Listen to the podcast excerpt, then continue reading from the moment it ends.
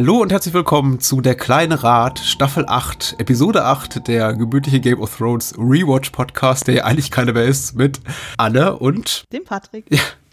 Äh, Anne, ich hoffe, dir geht's gut. Ja, ja. Jo. Hab schon gehört, bei dir bist ein bisschen angeschlagen. Mm, ja, diese Woche haben auf jeden Fall unsere Hörer gleich zweimal die, die große Freude, wenn sie dann eben Bahnhofskino und der kleine Rat hören, mich äh, nasal, näselnderweise hier ähm, vor Mikrofon zu hören. Ich hoffe, das ähm, stört jetzt nicht allzu sehr, aber.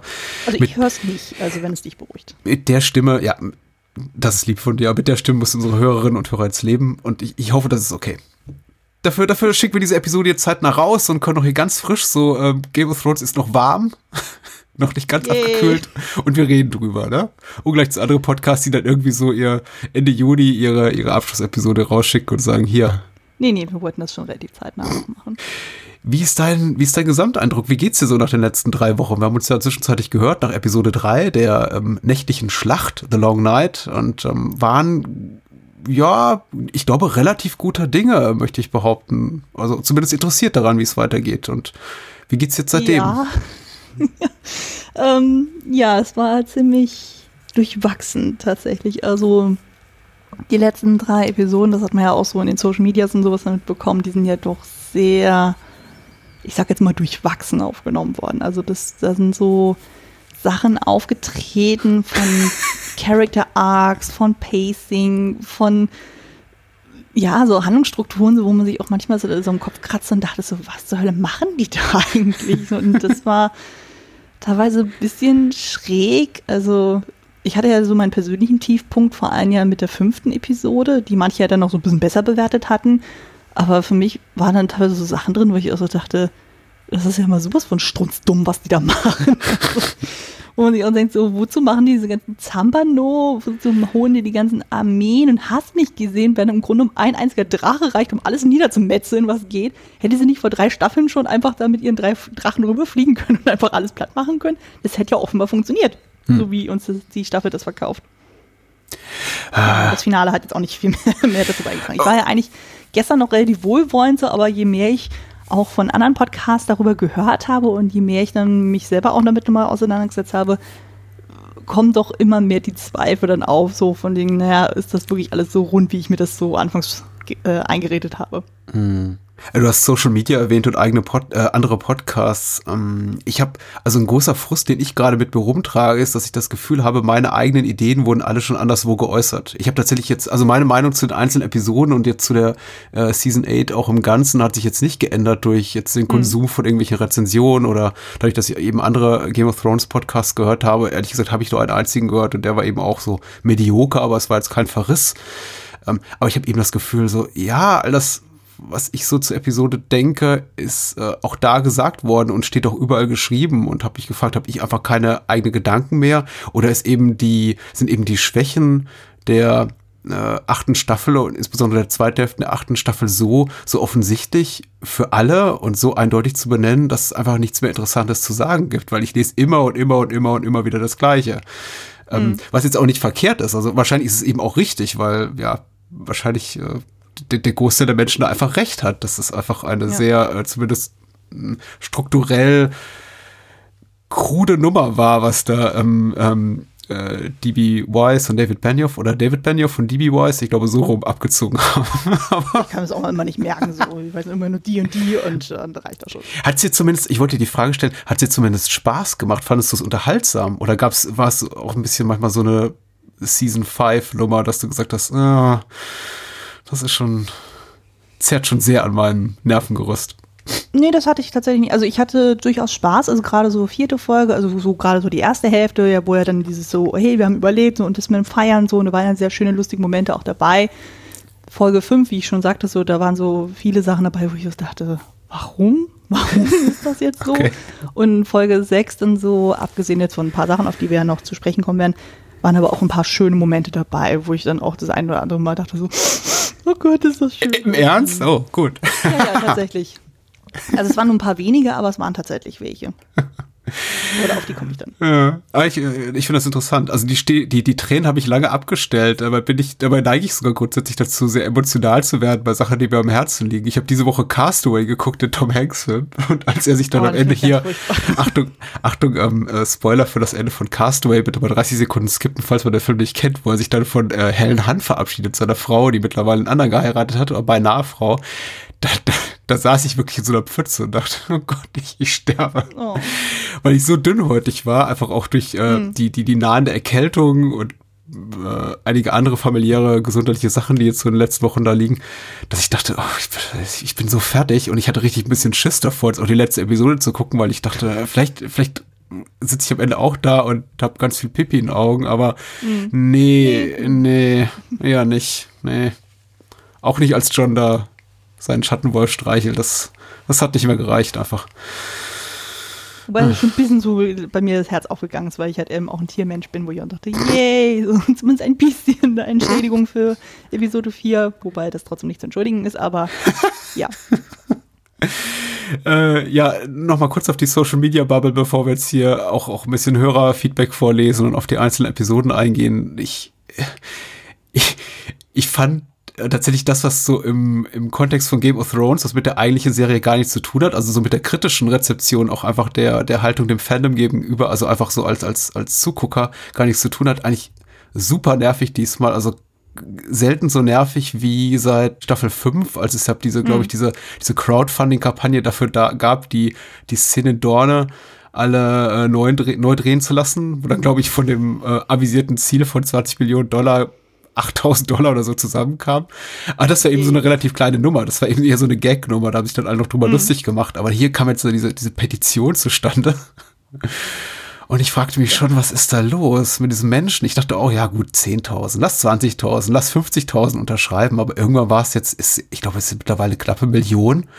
Hm. Ich glaube schon ein bisschen darüber. Ich glaube, irgendwas mit 1, 2. Ja, Also und Sophie Turner nennt das Ganze, glaube ich, respektlos, hat sie in der Talkshow gesagt. Und ich würde ihr da zustimmen, ehrlich gesagt. Ja.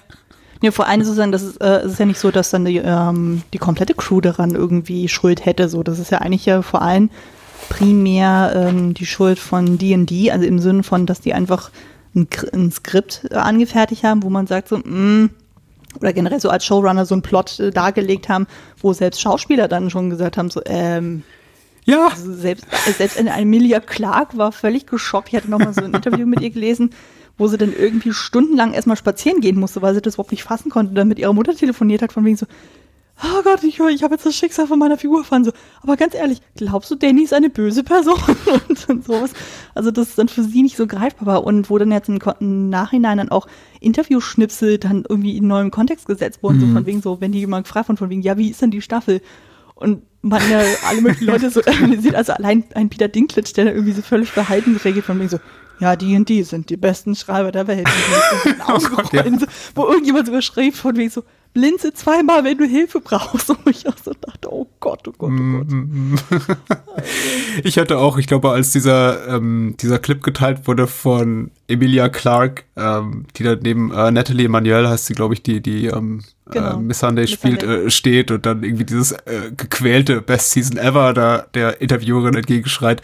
Da habe ich auch schon, glaube ich, bei Twitter geäußert, ganz großer Fremdschämen-Alarm. Also das ist so, sowas kann ich mir ganz, ganz schlecht angucken. Und dann, dann kam eben plötzlich diese, diese Schwämme an Interviewclips, die auch teilweise schon ein, zwei Jahre alt waren, wo du eben auch Darstellern ansahst, mit welcher Pein, mit welcher Qual sie eben auf, Epi auf Fragen an, äh, antworteten, wie, ja, was hast du denn für ein Gefühl bei der letzten Staffel? Oder wie würdest du, das Beste war ja sowieso ähm, Kit Harington mit seinem äh, Beschreibe das Ende von Game of Thrones oder äh, mit einem Wort und seine Antwort disappointing. oder dieses kurze Zurückrudern fünf Sekunden später, ah, no, uh, come on, uh, it's, it's, it's alright. It's epic. it's epic, ja. Und, ähm, ja. Das Sehr ist schön. schon ab- Vor allem schön ist ja auch irgendwie jetzt die Tage kam ja auch noch mal ein, ein Auszug von George R. R. Martins Blog, wo er sich auch noch mal ein bisschen dazu geäußert hat und wo er auch irgendwie darauf eingeht, so weil er auch jetzt ständig gefragt wird von wegen, ist dann jetzt das äh, Staffelfinale so wie in seinen kommenden Büchern? Und er dann immer so, ja und nein und ja und nein und ja. Ich meine, das ist ja klar. Du hast ja einige Figuren, die in den Büchern ja noch leben. Es gibt einige Figuren, die nie in der Serie aufgetaucht sind. Es gibt Figuren, die schon längst gestorben sind. Ja. Das ist natürlich klar, dass du das nicht eins zu eins so ähm, in Buchform wie in Serienform machen kannst. So, und das ist dann natürlich dann klar, wenn du eine gewisse Quelle dann hast und die versiegt dann irgendwann ab einem gewissen Punkt, dass dann nochmal die Geschichten dann auseinanderdriften. Mhm. Also das ist ja völlig normal. Und ich denke mal, oder ich hoffe einfach mal, dass jetzt eben durch die Serie vielleicht die Leute dann quasi wieder auf den Trichter kommen und sagen, hey, die, die jetzt bisher die Bücher noch nicht gelesen haben, dass sie jetzt sagen, so, hey, jetzt wäre doch ein guter, An äh, ein guter Punkt zu sagen, so, jetzt lese ich tatsächlich mal die Bücher und versuche mal die Warte dann kennenzulernen. Ja, ja. Also ich habe jetzt für mich das tatsächlich das Bedürfnis, dass ich jetzt die Bücher doch nochmal komplett lese. Ah, dann darf ich immer noch keine Bücher spoilern. Ich dachte, sonst können wir jetzt ein bisschen über, also, über Lady Stoneheart reden oder sowas.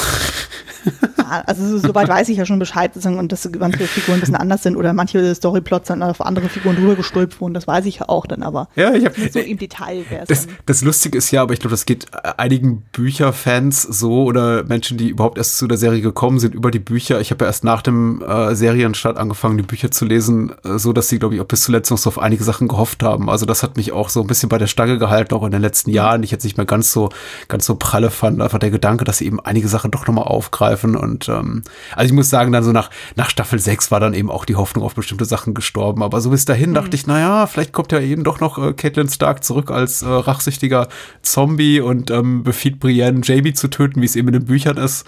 Und ähm, mhm. Podrick wird aufgeknüpft. Und, ja, ähm, aber nee, das äh, hätte sich dann wirklich auch schwer, nicht nur noch in die Handlung einbinden lassen, vor allem jetzt eben mit dem Wissen um die Geschehnisse in der letzten Staffel, da passt das eben mhm. überhaupt nicht mehr rein. Da ist eben, die sind ja eben so voll und es müssen so viele Charaktere ähm, ja einfach behandelt werden, umgebracht werden, auf Throne verfrachtet werden, dass da einfach gar kein Platz mehr gewesen wäre, um jetzt sozusagen, ach übrigens, da gibt es so diese tolle Nebenhandlung in Buch Nummer drei, die holen wir jetzt noch mal raus. Also, mhm. Verstehe ich schon, ja. ja. Aber das ist ja meistens so. Ja, ja, ja. Also, ich, ich freue mich auf eine, einige eigene Gedanken, hoffentlich heute Abend von uns beiden. Ach, bestimmt, bestimmt. Also ich glaube, ich kann tatsächlich sogar ein, zwei Punkte anbringen, wo ich mir denke, darüber wurde tatsächlich noch nicht so richtig gesprochen. Unter anderem das Verhalten von Drogon in der letzten Folge. ja, ja. Dazu habe ich tatsächlich eine, ähm, eine Theorie, warum er so agiert, wie er agiert. Ich auch. Und mal gucken, ob die deckungsgleich sind. Aber ich würde da gerne den Vortritt lassen. Aber wollen wir denn mal so ein bisschen chronologisch vorgehen? Ja, natürlich. Wir ähm, hier kurz vorneweg auch nochmal die obligatorische Spoilerwarnung. Wir spoilern natürlich, aber ich glaube, es hat uns absolut niemand zu, der die Staffel jetzt auch nicht gesehen hat oder die ganze Serie gesehen hat. Also ähm, trotzdem sei nochmal ausdrücklich gewarnt und der Hinweis darauf, wir nehmen das hier Donnerstagabend auf, ähm, am 22. Mai und eben am, am selbigen Abend, nee, es wird schon der 23. ne? Und am selbigen mhm. Abend geht auch die Staffel, äh, diese Episode online. Also Uh. Keine große Nachbearbeitung und ähm, Äs bleiben drin. Sorry, not sorry. Ach, das ist völlig unplugged alles, also von daher, das ist nicht beschweren. Dafür kriegen Sie zeitnah. Ja, natürlich. Hm, äh, wir machen keine konventionellen Episodenzusammenfassungen, sondern würde ich mal sagen, reden einfach über die Sachen, die uns vielleicht einfach gefallen haben, die uns nicht so genau. gefallen haben und haben dazu eben auch ein bisschen Hörerfeedback und es wird ganz spannend.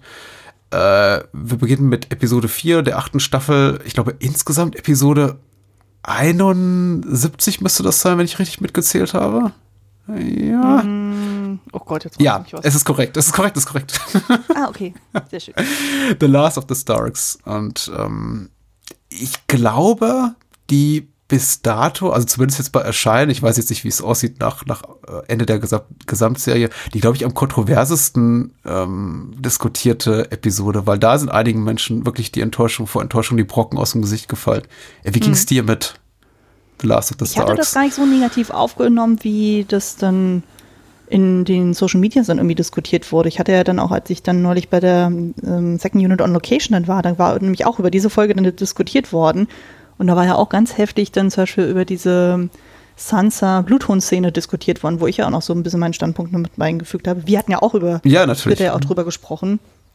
Und also generell so mein Eindruck war, ich fand eigentlich alles, was so in Winterfell war, durchaus eigentlich sehr schön. Also gerade so dieses dann, was ja. ist das Zitat? Was ist das genaue Zitat? Ich glaube, Sansa sagt sowas, ich paraphrasiere leicht, ohne die Erfahrung mit äh, Joffrey und äh, Ramsay wäre ich ewig ein kleines Vögelchen geblieben oder sowas.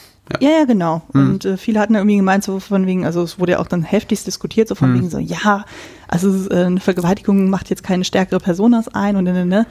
Und wo ich ja noch meinte, nein, ich habe das für mich ganz anders aufgefasst. Dann so, ich hatte eher so das Gefühl gehabt, so, dass sie einfach in dem Moment, wo sie das Ding gegenüber dem Bluthund sagt, der das Ganze ein bisschen mehr auf seine sehr schroffe Art dann so tatsächlich mitleidig dann meint, also so habe ich das immer aufgefasst, dass sie dann ihm äh, bestätigt von wegen so, nee, es ist alles gut. Und so, ich meine, klar, die schlimmen Sachen sind passiert, aber ich gehe trotzdem nach vorne. Also ich ähm, klammer mich nicht mehr an diese furchtbare Vergangenheit dran, sondern ich blicke in die Zukunft. Also so hm. war zumindest mein Eindruck. Hm.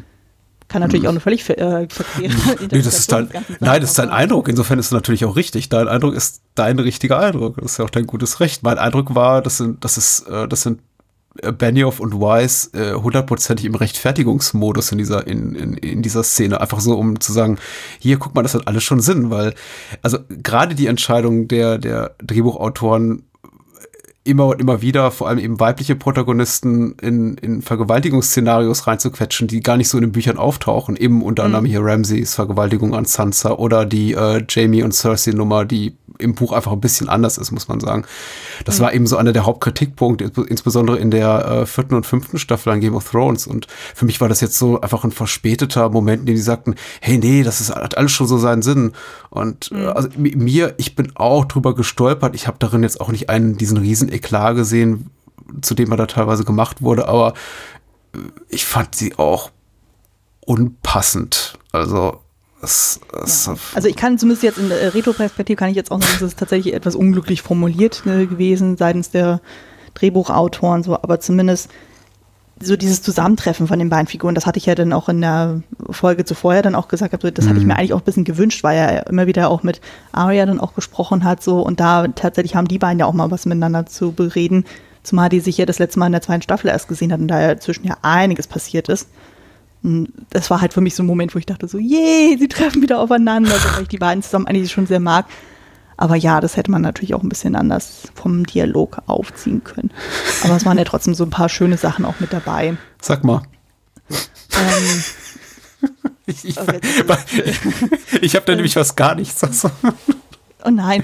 Nee, ähm, was ich zum Beispiel auch ähm, schön fand, war ja eben dann so die Tatsache, wo er dann eben der Bluthund ja dann da abreißt und so und Arya ihn dann begleitet. Das hm. fand ich ja natürlich dann super. So von wegen so, yay, das Duo ist wieder zusammen. So, das war natürlich super. Aber ja, also jetzt so, also für den ersten Moment hat für mich der Humor eigentlich durchaus dann funktioniert, also, aber dann Nachhinein, so ist mir jetzt auch aufgefallen, das war irgendwie so die Folge, wo am häufigsten weggeschnitten wurde. Also irgendwie, dann, so sei es dann dieses Gespräch dann zwischen John und seinen Geschwistern, da wird weggeschnitten, dann eben die Liebesszene zwischen Brienne und Jamie wird weggeschnitten. Und es waren nur so zwei, drei andere Beispiele, wo ich immer so dachte, so, hä, sonst erzählt ihr doch immer alles aus. Warum wird das jetzt einfach so radikal gekürzt alles? Hm. Das hat mich doch sehr, sehr äh, hm. irritiert. Und ähm, was mich aber in der Folge am meisten fuchsig gemacht hat, war ja dann, wo Danny ja dann eben nach Dragonstone wieder zurückkommt. Hm. Und ja, Rhaegar dann einfach mal mir nichts, nichts abgeschossen wird. Ja. Wirklich so punktgenau. Und wo man sich auch denkt, so, die war so weit oben, so, warum hat sie die, äh, die scheiß Flotte nicht gesehen? Und dann gab es ja auch noch dieses Behind-the-Scenes-Video, wo ja dann auch Benioff dann irgendwie auch meint von mir so, ja, sie hat irgendwie die eiserne Flotte vergessen, wo ich auch so denke, was? Was? Also das, ja, ja. Das will mir nicht in den Kopf ein. Naja, und dann halt äh, gibt es ja dann auch diese Szene eben zwischen Brienne und Jamie und da denkt man sich, oh schön, ja, die finden dann doch irgendwie zueinander. Und dann irgendwie verlässt er sie ja dann doch so und sie ist dann ein Häufchen Elend, was dann zurückbleibt, im Bademantel mitten im Schnee, wo man sich auch denkt, so, hm, das mhm. macht irgendwie auch keinen Sinn, aber und man dachte sich erst noch im Moment so, okay, er zieht jetzt einfach nur los nach King's Landing, um eben Cersei zu stellen, um sie, äh, um ihr Einheit zu gebieten. Aber nein, da wurde auch irgendwie gesagt, so in den Behind the Scenes von wegen, ja, nee, äh, er ist so besessen von seiner Schwester, er kann sich von ihr nicht losreißen, wo ich auch so dachte, what? Ich, what? Äh, also mir, mir, mir stellen sich die Nackenhaare auf, wenn du das erzählst. Ich habe nie einen von diesen Behind-the-Scenes-Clips äh, gesehen und die gibt's ja schon seit Staffel 2 oder 3 und ich habe das ich habe also das mal ganz Kurzversion immer gesehen. Ja, ich habe das mal davon, ich habe das ganz gut ähm, einmal beschrieben gehört als äh, Interpre Interpretationsdiktatur äh, der Macher, die dir sagen, wie du die Serie gefälligst zu verstehen hast und ich mir ist das eben auch schon mhm. aufgefallen, weil ich früher regelmäßig Cast of Kings gehört habe, einfach so als mein, mein Lieblings Game of Thrones Podcast und die haben eben auch immer mhm. das referenziert und gesagt, äh, immer wenn einer der beiden Hosts Host nicht wusste, wie eine Szene zu deuten sei, sagte äh, seine Co-Host Hess, äh, ja, hier äh, bei äh, Behind the Scenes oder After the Episode oder wie auch immer, äh, sagt doch Benioff, äh, das war überhaupt keine Vergewaltigung. Ah, okay. Und dann haben sie eben darüber gestritten, wie viel darauf zu geben sei. Wenn ein mhm. Regisseur oder Showrunner sagt, das ist eben gar nicht so, wie du denkst. Oder äh, genau, Daenerys hat einfach vergessen, dass es halt dieses essentielle Faktor gibt in ihrem Leben. Mhm. äh, es ist, ich weiß, ich habe ich hab mir den nie angeguckt, eben genau aus dem Grund, weil ich wollte mir da einfach nicht reinquatschen lassen. Ich finde es immer, mhm. immer, immer re relativ merkwürdig. Ich habe das zuletzt in der Intensität nur erlebt bei einem Kinofilm bei, bei Mother, dem Darren Aronofsky-Film, den wir eben mhm. auch ähm, agenturseitig damals PR-mäßig betreut haben. Und Aronofsky hat so viele Interviews gegeben, dass man danach eigentlich sich dachte, ja, okay, muss ich mir jetzt überhaupt noch einen einzigen Gedanken selber machen zu dem Film? Mhm. Und äh, ich, also grundsätzlich mag ich sowas nicht. Deswegen, ich habe es gemieden, aber ich hatte diese Gedanken auch und da war eben für mich jetzt kein Showrunner da, der mir sagt, ja, das ist ab, weil die es vergessen hat oder das ist eben so. Mhm. so. Ich, ach, mich hat an The Last of the Stars einfach alles so genervt, weil vor allem eben aufgrund dessen, was du jetzt am Anfang auch schon anführtest, das, das, das Pacing ist, ist bizarr einfach. Ich hm. Verstehe auch grundsätzlich die Entscheidung nicht zu sagen, wir machen sieben überwiegend 80-minütige Episoden, bis auf die ersten beiden, wenn man dann eben doch alles so strukturell so merkwürdig macht, dass man wirklich sagt, wir machen jetzt so eine 60, 40 äh, Prozent, also äh, Episode mit äh, zwischenmenschlichen Momenten, die dominiert ist eben von zwischenmenschlichen Momenten ohne größere Konsequenzen. Also Arya mhm. kriegt zwar einen Heiratsantrag von Genry, aber bleibt nicht bei ihm, sondern zieht eben mit dem Bluthund weiter. Jamie schläft mit Brienne, verlässt sie aber an, anschließend unmittelbar darauf. Ähm, Bronn guckt bei Tyrion und Jamie vorbei, macht aber eigentlich Ach nichts, Gott, außer ja. wieder mhm. äh, lustige Sprüche äh, von sich geben. Und dann gibt es so einen harten Cut. Ähm, und genau, es kommt zu diesen komplett willkürlichen Action-Momenten, die sehr konstruiert sind, die dann enden mit äh, Regals Tod und äh, Melisandres Enthauptung. Und äh, Missandei, Miss Sunday, Entschuldigung, Melisandre ist ja schon in Episode 1 gestorben. und die wird auch. Ja, ich glaube, gemacht. ja, das wird auch, glaube ich, äh, Daenerys nicht so viel ausmachen. ja, das war übrigens ein sehr, sehr schöner Tod. Vor allem dann, ja, also bei Miss Sunday, das fand ich auch irgendwie total merkwürdig, wo ich auch dachte, die Landschaft sieht völlig anders aus vor King's Landing. Ja, komisch, ne? Wo kommt auf einmal diese Wüste her? Es wurde gerodet, vielleicht brauchten die Brennholz oder so. Ja, aber selbst dann sieht das nicht so schlimm aus. äh, es ist geografisch irgendwie gar keinen Sinn. Also es ist merkwürdig, ich finde einfach diese, diese strukturelle Teilung wirklich in so ähm, zwischenmenschliche Momente, großes Melodrama und dann zu sagen, so und jetzt kommt so der Action-Part, aber also hm. Last of the Starks funktioniert für mich ein bisschen besser in dem Wissen um Daenerys charakterliche Entwicklung oder um diesen Twist, diesen Charakter-Twist, den sie dann eben hat in Episode 5, weil dann weiß ich eben auch, warum das alles so gemacht wird. Aber ich habe mich mhm. wirklich bei The Last of the Starks, als ich erstmals guckte, gefragt, warum all diese, diese fiesen Blicke von Daenerys, warum all diese, mhm. äh, es wird unglaublich viel Zeit darauf verwendet, eben äh, Tormund und John und Tyrion und Jamie und Brienne beim Feiern zu zeigen und dann immer wieder Schnitte auf, die ja, in sich gekehrte, sch in, schmorende, kontemplative Daenerys, die da am Tisch sitzt und eben diese Blicke äh, John zuwirft, damit es auch der Letzte kapiert, der letzten Reihe so, ja, ich fühle mich gar nicht gut, du bist, glaube ich, beliebter als ich. Ich werde Probleme haben, meinen Anspruch auf den Thron zu halten und äh, ich dachte, woher kommt das? Aber gut, jetzt weiß ich, woher es hm. kommt und ich weiß nicht, ob es mir gefällt, aber das ist ja, und einfach wieder viel zu viel Plot, aber das ist eben auch was, was sich grundsätzlich auf die, die siebte und achte Staffel plagt. Dieser ganze, diese ganze, dieser ganze ähm, Nebenhandlungsstrang mit wahres äh, Komplott äh, zum Sturz von Daenerys äh, zugunsten von John, das ist eben sowas, das angestoßen wird und drei Minuten später ist da plötzlich ein Riesenplot, Plotmaschinerie im, im Gange, die, die auf diese, diese Konspiration hinauf, hinausläuft. Also hier John offenbart sich Aria und Sansa gegenüber Schnitt, äh, Sansa plappert sofort aus, Tyrion plappert sofort weiter und äh, zehn Minuten später bist, steckst du in so einem Polit-Thriller, der dann unmittelbar zu Beginn der folgenden Episode wieder aufgelöst wird. Also auch so ein klassischer Game of Thrones Handlungsstrang, der früher auf drei, vier Episoden verteilt worden wäre, der aber hier einfach so in zehn Minuten abgefrühstückt wird. Und ja, das hat der Staffel auf jeden Fall nicht gut getan. Ja, ouch. Zumal ja HBO ja auch in Aussicht gestellt hat, die hätten noch mehr Episoden. Na klar. Aber so wie ich das verstanden habe, so haben die ja bewusst gesagt, nee, wir machen weniger Folgen, so, weil die ja schon die nächsten Projekte irgendwie in der Pipeline haben so und die wahrscheinlich schneller ähm, Game of Thrones abschließen wollten. Richtig. Wenn es nach George R. Martin gegangen wäre, hätten sie ja locker zehn Staffeln gemacht. Hm. Aber ja, also das hat ja. denen auf jeden Fall ziemliches Genick gebrochen, würde ich sagen. äh. Ja, ich bin auch so ein bisschen hin und her gerissen, weil ich nicht weiß, wollten sie wirklich schnell fertig werden und ist deswegen auch inhaltlich vieles so lieblos, hm. Weil sie eben vielleicht einen lukrativen Deal jetzt haben mit Disney offensichtlich für Star Wars. Hm. Äh, aber dann hätten sie einen anderen Showrunner in die Hand drücken können. Ja, und ich wollte sagen, und dafür, und dafür sind eben auch die Episoden einfach, was so das Spektakel betrifft, den Schauwert und auch das Budget, was dahinter steckt, einfach so die Arbeitsleistung, möchte ich mal behaupten, mhm. einfach auch zu grandios. Also ist wirklich lieblos ja. hingerotzt. Das ist alles schon äh, inszenatorisch, handwerklich tipptopp. Also sowas sieht man selten im also Fernsehen. Sei es die Ausstattung, sei es hm. Kostüm, sei es Kamera, sei es die Musik. Die Musik war sowieso großartig in der Staffel, das muss man hm. mal hervorheben. Hm. Also an den Departments würde ich überhaupt nichts ankreiden. Also auf gar keinen Fall. Aber ebenso, wenn so der ganze Handlungsbogen und da, teilweise dann auch wirklich ganze Dialogszenen einfach nicht funktionieren, dann ja, bricht das ganze Gerüst einfach zusammen. Und dann kann ich verstehen, dass die Leute auch angefressen sind. Ja, ja. Ähm, wir können ja zur nächsten Episode kommen. Ja, oh Gott. Ja. Es geht ja auch alles relativ schnell weg. Es wird ja schnell weggeputzt. Also die ganze Eurons-Flotte, aus der eine riesen, Riesensache gemacht wird über die gesamte letzte Staffel, äh, wird einfach mal so weggefeuert. Ähm, hm. Regal stimmt einfach. Auch für den Arsch. Ja, alles, alles ist einfach mal so weg ähm, und äh, gibt eben den Platz frei für eine weitere bombastische Action-Episode, nämlich The Bells. Hm. Äh, die erstmal gar nicht so actionreich beginnt, nämlich mit wahres Exekution die ich. Kurz und schmerzlos. Ja, und auch durchaus als ja, einen der wenigen Höhepunkte so der zweiten äh, Staffelhälfte sah, wenn sie nicht einfach so äh, hier eilig herbeigeführt worden wäre.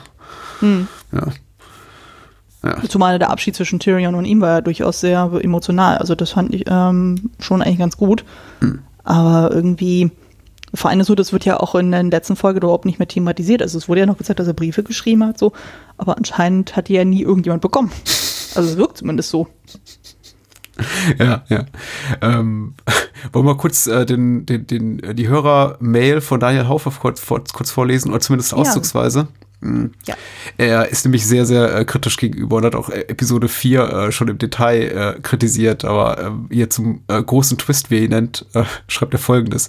Man will Daenerys zur Mad Queen machen. Ja, okay, damit habe ich kein Problem. Aber so im Prinzip wurde es ja so inszeniert, als hätte sie nur die gesamte Stadt ausgelöscht, weil John sie nicht mehr rangelassen hat. Wenn mich keiner liebt, Zitat, dann soll die Furcht regieren. Die Beziehung war für mich nie glaubhaft. Insofern ist dieser Anlass fadenscheinig und passt eher an eine Telenovela. Mitten im großen Wahnsinn gibt es wenigstens noch den Kleganenkampf, der den Gesamteindruck aber auch nicht retten kann. Äh, ja. Ich glaube, das hat man aber auch schon in der anderen Folge auch gesagt gehabt, so die ganze Love Story mit Danny und John, das funktioniert einfach. Ja, ja, ja. Chemie kommt kein einziges Mal rüber. Ja. Nicht so wie bei ihm und Ygritte. Das ist die, die größte Liebe seit Natalie Portman, Hayden Christensen in den Star Wars Prequels küsst. I don't like that. Oh Gott, oh Gott, oh Gott, oh Gott. Oh, da kriege ich Stressbrust, wenn ich an, diese, äh, an dieses Paar denke. Wow. Da war nicht Natalie Portman großartig, aber boah, nee, das äh, ganz, ganz schlimm. Diese Prequels äh, existieren nicht. Über die reden wir nicht. Mhm. Ähm, ja. Ähm. Aber ich habe auch tatsächlich mit diesem Plotpunkt, so von wegen so, Danny wird zum Mad Queen, habe ich prinzipiell eigentlich auch kein Problem. Also ich konnte durchaus nachvollziehen, ja. was dann die Showrunner wollten, wie sie das erzählt haben. Also zumindest die einzelnen Plotpunkte verstehe ich durchaus und die äh, finde ich auch durchaus gut. Aber der Weg dahin war einfach sehr unelegant. Ja. Hm. Es geht mir eben auch so. Und ich glaube, das ist auch das Problem der, auch zum Teil schon der siebten Staffel. Es ist es geht nicht sehr um das Resultat. Ich glaube, es wurde auch viel darüber geschimpft. Wir reden jetzt auch gleich über das Serienfinale, dass wer jetzt auf dem Thron sitzt und wer am Ende in welcher machtvollen Position sitzt oder eben auch nicht und wer ins Gras beißt und wer eben überlebt. Und ich habe prinzipiell mit ganz wenigen Dingen davon ein Problem, also mit ein, zwei schon. Aber mich, mich, mich stört auch nicht, dass Daenerys diesen Angriff fliegt auf äh, King's Landing. Aber mhm. ja, ich meine, wie viel Zeit vergeht wirklich von, ähm, ich glaube, äh, einer unserer Hörer, die uns geschrieben haben, lesen wir später auch noch vor, beschrieben, zwischen ähm, ich, ich esse jetzt mal nichts und habe ein paar äh, dicke Ringe unter den Augen zu, ich lösche die ganze Stadt aus. Das sind eben so in Serien Spielzeit 20 Minuten. Mhm. Das ist echt sehr wenig. Ja. ja. Und äh, ich habe in, in, dem Zeitpunkt, in, in dem Kontext frage ich mich eben auch, wo ist der Unterschied zwischen also dem, dem Zuschauer eine Vorahnung dafür geben, was passiert? Denn klar, dieses Potenzial hat eben Daenerys schon immer sich, in sich getragen. Hm. Im äh, Kontrast zu, ich zeige eben eine richtige charakterliche Entwicklung. Das ist ja, man könnte natürlich im, im Nachhinein sagen, und das tun ja, glaube ich, jetzt auch einige YouTuber oder Leute, die schlaue Podcasts machen oder jetzt irgendwie Think Pieces schreiben und sagen, ja, am Ende von irgendwie, als Daenerys diese Vision hat in Staffel 2, äh, da, da deutet sich ja das schon an und sie hat ja irgendwie auch schon das Potenzial zur Grausamkeit, zeigt sie ja hier und da, als sie da irgendwie die Sklavenmeister an, an die Kreuz hat dagelassen und so weiter und so fort.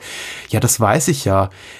Dennoch glaube ich, dass die Serie im Ganzen das nicht hergibt und dass da, glaube ich, Benioff und Weiss auch ein bisschen darauf spekuliert haben, dass eben da unser Bauchgefühl einfach darüber hinweg hilft, über den Schmerz, den wir eben haben, wenn wir uns darüber ernsthaft Gedanken machen, wie kommt Daenerys an diesen Punkt, dass sie sagt, ich bringe jetzt 500.000 wehrlose Frauen, Männer und Kinder um.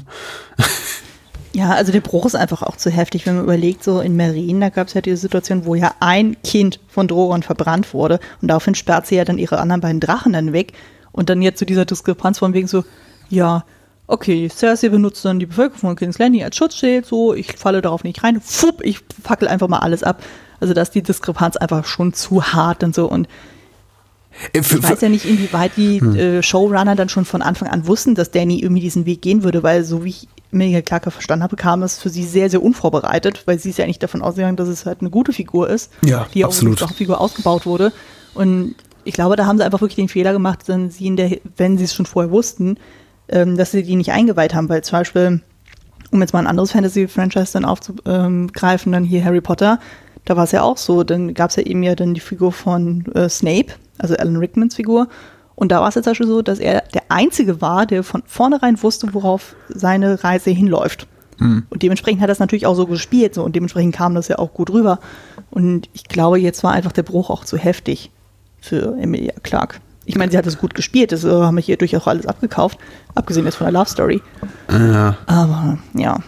Also mir ist das zu viel. Ich, ich finde es unangenehm auch. Also die, ich, ich bin froh, dass ich jetzt Benioff und Weiss außerhalb ihrer kleinen äh, Making-of-Clips da nicht groß geäußert haben, weil mhm. ich glaube, sie würden sich wirklich in die, in, in in Grund und Boden reden und sich damit selber, glaube ich, ein indem sie versuchen, das zu rationalisieren. Denn natürlich, ich glaube, wenn man wohlwollender das Ganze angeht, da kann man sagen, okay, das war irgendwie vorhersehbar und konnte man erahnen und das Potenzial war ja schon da in dem Moment, wo eben äh, sich herausstellt, dass äh, Jon Snow äh, äh, tagarischer, adliger äh, Herkunft ist und äh, Thronanspruch hat noch vor ihr. Ähm, aber ach, es reicht eben nicht. Also äh, meine liebe Frau, die war ja irgendwie auch durchaus da konträrer Meinung zu mir und fand die Episode durchaus gut. Ich fand sie jetzt auch nicht schlecht, aber ich fand sie eben auch bei weitem nicht gut. Ich fand sie gut für Spektakel, ich fand sie inhaltlich Banane.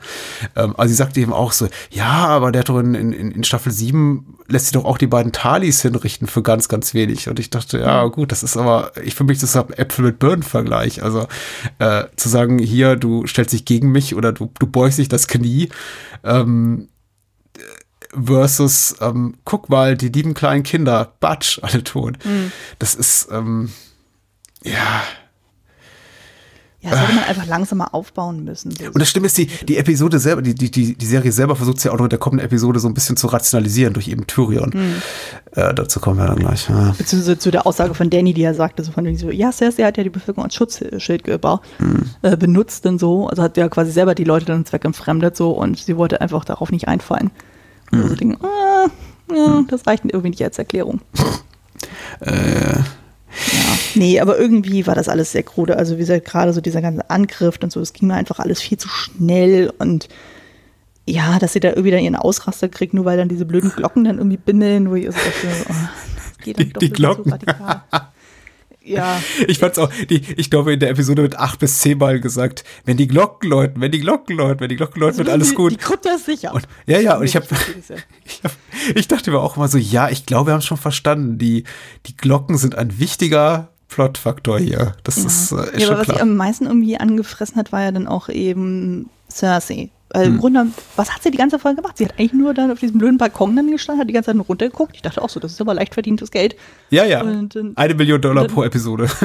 Ja, ja, dann schnauzt sie kurz mal ähm, äh, Gregor Klingan an, so, weil er nicht gehorcht und so. Dann schleicht sie sich dann bei den Klingan-Brüdern vorbei, so vor allem so, äh, macht ihr das mal unter euch aus, ich gehe mal weg. Läuft dann Jamie in die Arme. Das war sehr und hübsch, ja. da was vor. Und dann lassen sie sich dann verbuddeln dann von den Schneien. So. Und dann so, die war so als übermächtige Antagonistin aufgebaut worden und jetzt ist sie irgendwie nur noch so, ja, Hm. eine gut bezahlte Komparse dann gefühlt so und die am Ende dann irgendwie heulen zusammenbricht, wo ich denke, irgendwie war das nicht so ganz würdig für sie und dann halt mit Jamie zusammen irgendwie, weiß ich nicht, ich hatte irgendwas anderes erwartet. Ja. Ich fand ihren Abgang irgendwie nicht so. Ich möchte jetzt auch nicht die, die Qualität der Episode oder der, des, des Abgangs hier von Jamie und Cersei daran messen, was ich erwartet habe, aber ich habe tatsächlich mir, mir schon etwas interessantere Szenarien in meinem Kopf ausgemalt. Ich glaube, ich habe es ja sogar einmal formuliert, als wir jetzt hier dieses Tippspiel gemacht haben. Ähm, alles hätte ich interessanter gefunden als das, ehrlich gesagt. Ähm, Ja. Also, also ich meine, Jamie darf ja doch im wahrsten Sinne des Wortes über die Klinge springen, wenn ich es auch so ein bisschen unwürdig finde, dass ausgerechnet im Oberdepp Euron den hier ähm, abstechen darf wa- wie, wieso er und Bronn überhaupt so eine Präsenz haben in den letzten Momenten hier in der Serie, kann ich mir nur damit erklären, dass eben die Showrunner davon ausgehen, dass es Publikumslieblinge sind. Sind sie vielleicht auch. Ich mag ja Bronn selber sehr gerne. Ich habe ihn, glaube ich, so mal z- zweimal, glaube ich, zu meiner Lieblingsfigur auch der Staffel äh, benannt. Ich meine mich auch an sowas zu erinnern. Ja, ich, ich mag ihn ja unglaublich gerne, aber hier sind sie ja äh, er und Oron äh, komplett überflüssig. Also, äh, also Bronn taucht nicht auf in Episode 5, muss ich dazu sagen. Aber ach, ich, es ist eben, es ist armselig und äh, ja, arme Lina Headey bekommt relativ wenig zu tun, war wahrscheinlich auch nicht so glücklich. Ich kann mich nicht daran erinnern, dass sie sich schon groß geäußert hat, jetzt hier nach dem Finale zu ihrem Abgang. Kann mir aber auch vorstellen, dass sie nicht so happy war. Ähm, wie eigentlich Ich hatte keiner. das Gefühl, sie hatte die ganze Staffel eigentlich nicht so viel zu tun gehabt. Sie nur dann, äh, ja, irgendwie hat man sie ja nur ein bisschen reden hören im Thronsaal, dann hat sie ein bisschen Sex mit äh, Juno dann gehabt, dann hat sich über die fehlenden Elefanten beschwert so und ansonsten hat Oh. den, die Köpfung von Miss Sunday be- beordert, aber das war es dann auch schon irgendwie gefühlt. Also, Die Golden es gar Company. Die Golden Company. Die letzten fucking drei. Staffeln, entschuldige mal, ging es darum, äh, nicht entschuldige mal in deine Richtung, entschuldige mal an die Serie, ging es darum, wie kriegt Cersei die Kohle zusammen und kriegt die Macht zurück, um die, die Golden Company nach Königsmund, nach King's Landing zu schaffen. Jetzt sind sie da und dann sind sie weg. Und das ist Ja. eben so, genauso wie ähm, die äh, Eurons Flotte und die 200 Skorpione, die sie mittlerweile aufgebaut haben, weg. Es ist einfach alles, Ja. es ist, ich weiß nicht, ist das vielleicht auch, äh, ist das vielleicht auch cool von der Serie? Ich weiß es nicht. Unter, untergräbt die unsere äh, Erwartungen und macht dabei irgendwas ganz toll Transgressives und wow, hat uns total vom Kopf gestoßen, ist dazu dadurch vielleicht, vielleicht sogar meisterhaft kühn in ihrer Machart oder ist das einfach nur dummes Getrolle? Ich fand es einfach nur dumm. Ja, dass sie gesagt haben, hier, wir haben, wir, wir haben all diese, diese dramaturgisch essentiellen Elemente und sagen jetzt einfach mal hier Cut, die sind alle komplett irrelevant. Weil Hm. wir haben einen Drachen und der schmilzt Burgmauern wie, äh, ja, eine Kerze im Sommer draußen auf dem Tisch. Ja. Also wie gesagt, also, ich meine, überall war ja Seefeuer gelagert, also von daher hätte er einfach, sie hätte locker mit den drei Drachen dann so ganz am Anfang da hinten einfach direkt hinfliegen können. Sie hätte nicht mal die Ansalit gebraucht, sie hätte nicht mal die Dothraki gebraucht, so wozu? Wozu? Die waren völlig überflüssig. Und selbst die Nordmänner, so, die, sie sind zwar dann durch die abgefackelten Straßen gelaufen, so, aber großartig gerissen haben die ja gefühlt nichts. Nee, nee. Also im Grunde hat ja Daddy die ganze Arbeit gemacht, deswegen dachte ich auch so, hm, okay. Und John ist dann irgendwie so treu doof und äh, ja, lässt das dann irgendwie geschehen. Hat dann am Ende auch keine Macht, so weil dann grauer Wurm dann auch so im Blutrausch ist und dann auch einfach alles niedermetzelt, was geht. Ich meine, macht ja auch irgendwie Sinn, weil ja Miss Sunny äh, geköpft wurde, aber weiß ich nicht, irgendwie war das alles ein bisschen sehr, sehr schräg. Ja, Also positiv. Click Game ja. Nicht so. Ja, ich wollte gerade sagen, Click Game Ball war, ich fand ihn, ich benutze das Wort un, ungerne, aber in dem Fall erlaube ich es mal. Ich fand ihn angenehm trashig. Also es war so, es das- war einfach ich so lustig, albern, wie, äh, aber ich hab's, es hat mir irgendwie, es hat mir Spaß gemacht. Es war wirklich wie so ein äh, italienisches Cone Rip-Off aus den frühen 80ern. Einfach in, in Hochglanzästhetik. Ja.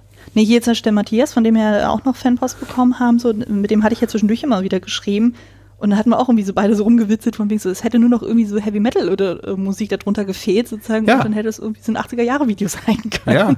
Also hätte ich es auch durchaus gekauft und ich mag ja Rory McCann unglaublich gerne und er hatte ja auch durchaus Spaß mit der Szene auch gehabt, so und zumal er dann der, der den Gregor Klegan spielt, der Isländer, so, der ist ja eigentlich ein total lieber, so, aber er weiß auch ganz genau so, okay, er hat sich immer nicht so getraut, wirklich so zuzugreifen an der Kehle, so, weil er weiß, der ist einfach mordstark so und er könnte ihm locker irgendwelche Knochen brechen.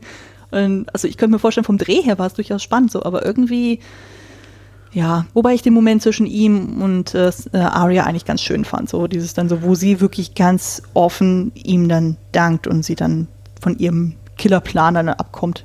Irgendjemand hatte mal geschrieben, so das wäre jetzt Hardcore Mansplaining gewesen, was ich jetzt so nicht wahrgenommen habe, aber ja. naja. Ähm, noch was Positives, äh, Ramin Javadi hast du erwähnt. Ich finde den ihr seinen Score wieder total oh. herausragend. Ich, ich finde es also besonders. in der Folge war es heftig. Also der, der, hat ja dann mit diesem Kontrabass ja so ein bisschen so herzstarkmäßig ja. da was gemacht. Das war schon richtig Hardcore-Gänsehaut. Ich habe den Track ja nochmal nachträglich gehört, wo ich auch so dachte, also das zieht sich ja wirklich alles in dir zusammen. Aber es hat den, den wünschten Effekt. Also das passte schon sehr, sehr gut es ist, also ich glaube, mir tut es fast ein bisschen leid, dass wir so auch in unserem Rewatch der ersten Staffeln so seine künstlerische Leistung immer so ein bisschen vergessen haben oder in den Hintergrund mhm. trat und nicht ausreichend gewürdigt haben. Aber ich finde, also insbesondere jetzt hier so Staffel 6 aufwärts fiel mir extrem auf, wie stark sein Score doch ist. Und auch hier, was er macht, ist hier nicht revolutionär neu, aber er ähm, variiert auch so bestehende Themes ganz toll. Und diese, diese, diese Variation von Reigns of Castamere, die gespielt wird bei Cersei und Jamies Tod, lässt mich fast vergessen, wie blöd ich die Szene fand. Weil der mhm. Score einfach so gut ist. Ja. und, und die Action ist natürlich spektakulär, muss man sagen. Also wer wirklich einfach nur auf äh, Transformers im Mittelalter steht, der kommt dir auf jeden Fall auf seine Kosten und es ist super blutig. Also ich habe, ich weiß nicht, ob du mhm. diese, diese, ich glaube Stars, äh, die lief auf diesem Pay-TV-Sender Stars äh, Spartacus-Serie kennst die von Sam Raimi mhm, produziert wurde. Erinnert mich ein bisschen daran, weil da werden irgendwie mhm. auch alle äh, in jeder Episode irgendwie Geschlechtsteile abgetrennt und Körper gespalten. Das ist alles ganz furchtbar und die Serie basiert nur so auf ihrem blutigen Gekröse, also auf das, der, der Schauwert und das hat mich sehr daran erinnert, wenn hier irgendwie Oberkörper mhm. in der Mitte durchtrennt werden, dachte ich mir, oh, okay, das ist selbst für Game of Thrones eine Menge. Ja, ähm. aber ich fand es ja durchaus äh, gut von der Inszenierung her, dass man ja dann, äh, irgendwann sieht man ja auch den Aria durch die Straßen laufen, ja. dass man ja wirklich dann auch mal das Ausmaß der Zerstörung mitbekommt vor Ort. Also irgendwo hatte ich dann auch gehört, so da waren so ein bisschen diese 9-11-Assoziationen dann irgendwie ja. hochgekommen, so wo manche meinten, das wäre geschmacklos gewesen, aber ich dachte mir so, eigentlich passt das schon. So, ich meine, das ist ja klar, wenn da so ein Drache so durchwütet, dass es dann nicht alles so fancy ist und so, das ist ja klar so. Und das ist nun mal ähm, dass wir natürlich diese Bilder getriggert bekommen, so dass es einfach jetzt unserer Zeit geschuldet. So dafür kann ähm, dieses Szenario in dem Sinne ja nichts. Hm. Also ich, mir ist es nicht sauer aufgestoßen, sagen wir es mal so. Äh, nee, geht mir auch so. Aber wir sind eben auch räumlich und kulturell ein bisschen, bisschen weiter davon weg. Also ich kann mir durchaus ja. vorstellen, dass es einige Leute mehr berührt. Ähm, ich fand insbesondere jetzt äh, die, die, die Leistung einfach, äh, dass sie die, diese Sets, die man ja noch so kennt aus dem, ich glaube ursprünglich, wo, wo war ja Königsbund, äh, die, die stand ja die Sets oder die, die, der Schauplatz, der Drehort in Kroatien und dass sie das so mhm. nachbauen konnten, dass es eben wirklich so aussieht wie Anno einst im äh, Natura und eben diese ganzen Sets hatten jetzt diese in Schutt und Asche legen konnten, das ist schon, also ich sag's gerne immer wieder, ich möchte das auch nicht falsch verstanden werden. Ich weiß diese Leistung schon durchaus zu würdigen. Da steckt eine Menge Geld und eine Menge Arbeit offensichtlich drin. Und nicht umsonst hat es jetzt mhm. zwei Jahre äh, gedauert, bis wir eine neue Staffel bekommen haben. Das ist wirklich grandios gemacht. Mhm. Aber eben ähm, zu welchem, ja, egal. Egal. Ich glaube, wir wissen, was du meinst. Ja. Also ich glaube, das sind wir gar nicht so weit entfernt. Wollen wir über The Iron, Iron Throne reden, das Serienfinale? Ja, ich glaube, das müssen wir tatsächlich. Mm. Wir kommen nicht drum rum. Äh, wir schicken mal vorweg einen Brief, den wir, äh, Hörermail, die wir bekommen haben, einen Brief, er schreibt jetzt noch einen Brief, einen Rahmen, den wir bekommen haben von äh, Matthias Schifferings und ich lese mal leicht verkürzt vor. Äh, erstmal, die letzte Folge hat mir im Großen und Ganzen sehr gut gefallen, mal abgesehen davon, dass fucking Bran, ich sitze nur dumm rum, König geworden ist. Ich zitiere hier nur. Aber auch das war letztendlich konsequent. Mir hat das Ende von John, der wieder zur Mauer geht und Ghost trifft, Arya, die Entdeckerin wird und Sansa, die Queen des Nordens, wird sehr gut gefallen. Auch visuell war das schon ziemlich schön umgesetzt, aber es gibt die Szene in dieser allerletzten Folge von Game of Thrones, die Szene, wo Tyrion erklärt, warum es für ihn selbst und auch für den Zuschauer so leicht war, Daenerys Grausamkeiten zu akzeptieren, weil sie diese Grausamkeiten Menschen antat, die selber grausam waren. Irgendwann kommt Danny jedoch zu einem Punkt, wo sie auch unschuldige Menschen tötete und es nicht mehr einfach damit zu rechtfertigen war, dass dies ja angeblich im Sinne einer größeren gerechten Sache geschieht. Aber genau das hätten die und die, also äh, Benioff und Wise, viel genauer erzählen müssen. Mann, HBO hätte ihnen doch noch zehn Folgen mehr finanziert. Ja, ja genau, das was wir ja schon meinten. Hm? Richtig, richtig. Ja, das, ja, du hast nicht so nett über R. Martin zu sagen, aber das ist vielleicht gleich, wenn wir zu, zu unserem Resümee kommen über die Serie. ähm, ja, ja. Also. Okay. Wie ging es dir mit The Iron Throne so emotional? Ähm, die, die Serie war vorbei, was hast du gefühlt? Oder nicht? Äh, ja, gute Frage. Wie habe ich mich gefühlt? Also, ich hatte eigentlich ein verhältnismäßig positives Gefühl. Also man muss wirklich dazu sagen, ich habe tatsächlich vorher schon relativ viel gewusst, was in dieser Folge passiert, weil ich tatsächlich einen Leak gefunden habe, der auch schon die Folge 4 und 5 dann auch äh, ziemlich detailreich aufgelistet hat, wo ich schon dachte so, oh, okay. Und äh, ich konnte da meine Neugierde nicht so an mich halten, so habe das natürlich dann gelesen. Mhm und habe dann geguckt, so, okay, was wird denn da alles aufgelistet? Und da dachte ich schon so, huch, okay. Also dann eben die Sache mit Bran und so, das wurde ja schon alles aufgeführt, so, dass Danny gekillt wurde, das dachte ich mir schon, aufgrund dem, was wir ja schon vorher ja. gesehen haben. Und mit Bran, so, da hatte ich ja zumindest so ein bisschen Zeit, das so sacken zu lassen, weil den hatten wir, wie das Tippspiel ja, glaube ich, dann auch ziemlich aufschlussreich gezeigt hat, hatten wir ja überhaupt nicht so auf dem Schirm, so richtig. Und ja, also für mich dann so also so gerade so die, die, erste Phase hat eigentlich schon relativ gut funktioniert, ja, wo er dann eben Tyrion dann durch diese wirklich zerstörte Stadt dann geht und wo er dann Danny dann konfrontiert, dann äh, die Nadel weg, also dann so das sein Zeichen der Hand dann irgendwie wegwirft und so. Das hat schon alles gut funktioniert. Aber zwischendurch war dann das Pacing wirklich sehr, sehr merkwürdig. Mhm. Und dass dann irgendwie Danny dann doch verhältnismäßig schnell gekillt wurde, dachte ich auch so, hm, okay. war dann so ein bisschen sehr frisch. Und dann ist ja dieser super harte Cut dann irgendwie so, wo dann irgendwie so gefühlt Wochen später, dann gibt es ja dann diese. Ja, die Bärte sind länger, genau, ja. Hm. Ja, dann gibt es ja diese Ratssitzung. Und je mehr ich über diese Ratssitzungsszene dann denke, desto weniger macht es irgendwie Sinn. Und das zieht sich dann so weiter und dann ist dann halt so eine ganz krude Mischung zwischen ja, wir haben gerade eine Tyrannin ermordet und hey, wir machen jetzt gerade Witze darüber, über einen, der versucht, irgendwie eine Königsansprache zu halten und dann einfach nur des Platzes verwiesen wird. Also das passt irgendwie alles nicht so richtig zusammen. Und na gut, diese Szene, wo Danny eben gekillt wurde, das hat für mich einfach nicht emotional funktioniert, weil ja einfach die ganze Love Story für mich ja schon so. Ja. Ja, und das dann schon immer noch hadert. So, da dachte ich auch so, Mensch, das Kind dann so. Da, äh dass dann sowohl Arya als auch Tyrion dann sagen von Ding, ähm, ähm, du solltest vielleicht mal darüber nachdenken, so, ob du ihr wirklich so treu ergeben bist oder nicht. Mhm. Also, das war irgendwie alles ein bisschen sehr krude. Ich hatte also keine große emotionale Wallung am Ende der, der, der letzten Episode. Das war einmal vorbei und ähm, meine Frau sagte nur, jetzt ist aber auch gut. Und wir machen den Wobei Fernseher auf. Ich mich durchaus für die Stark-Kinder gefreut habe. Also gerade, ja. Äh, also eben mit Arya, Sansa und so. so das, hat, äh, das fand ich doch schon ganz schön so und ich mochte okay. tatsächlich äh, die Szene, wo er das erste Mal der kleine neue Rat dann irgendwie tagt und so. Ist natürlich super slapstick, aber irgendwie mochte ich diese Figurenkonstellation. Irgendwie hatte ich da Freude mit, auch wenn ich weiß, dass äh, George R. Martin die wahrscheinlich so nie zusammenstellen würde.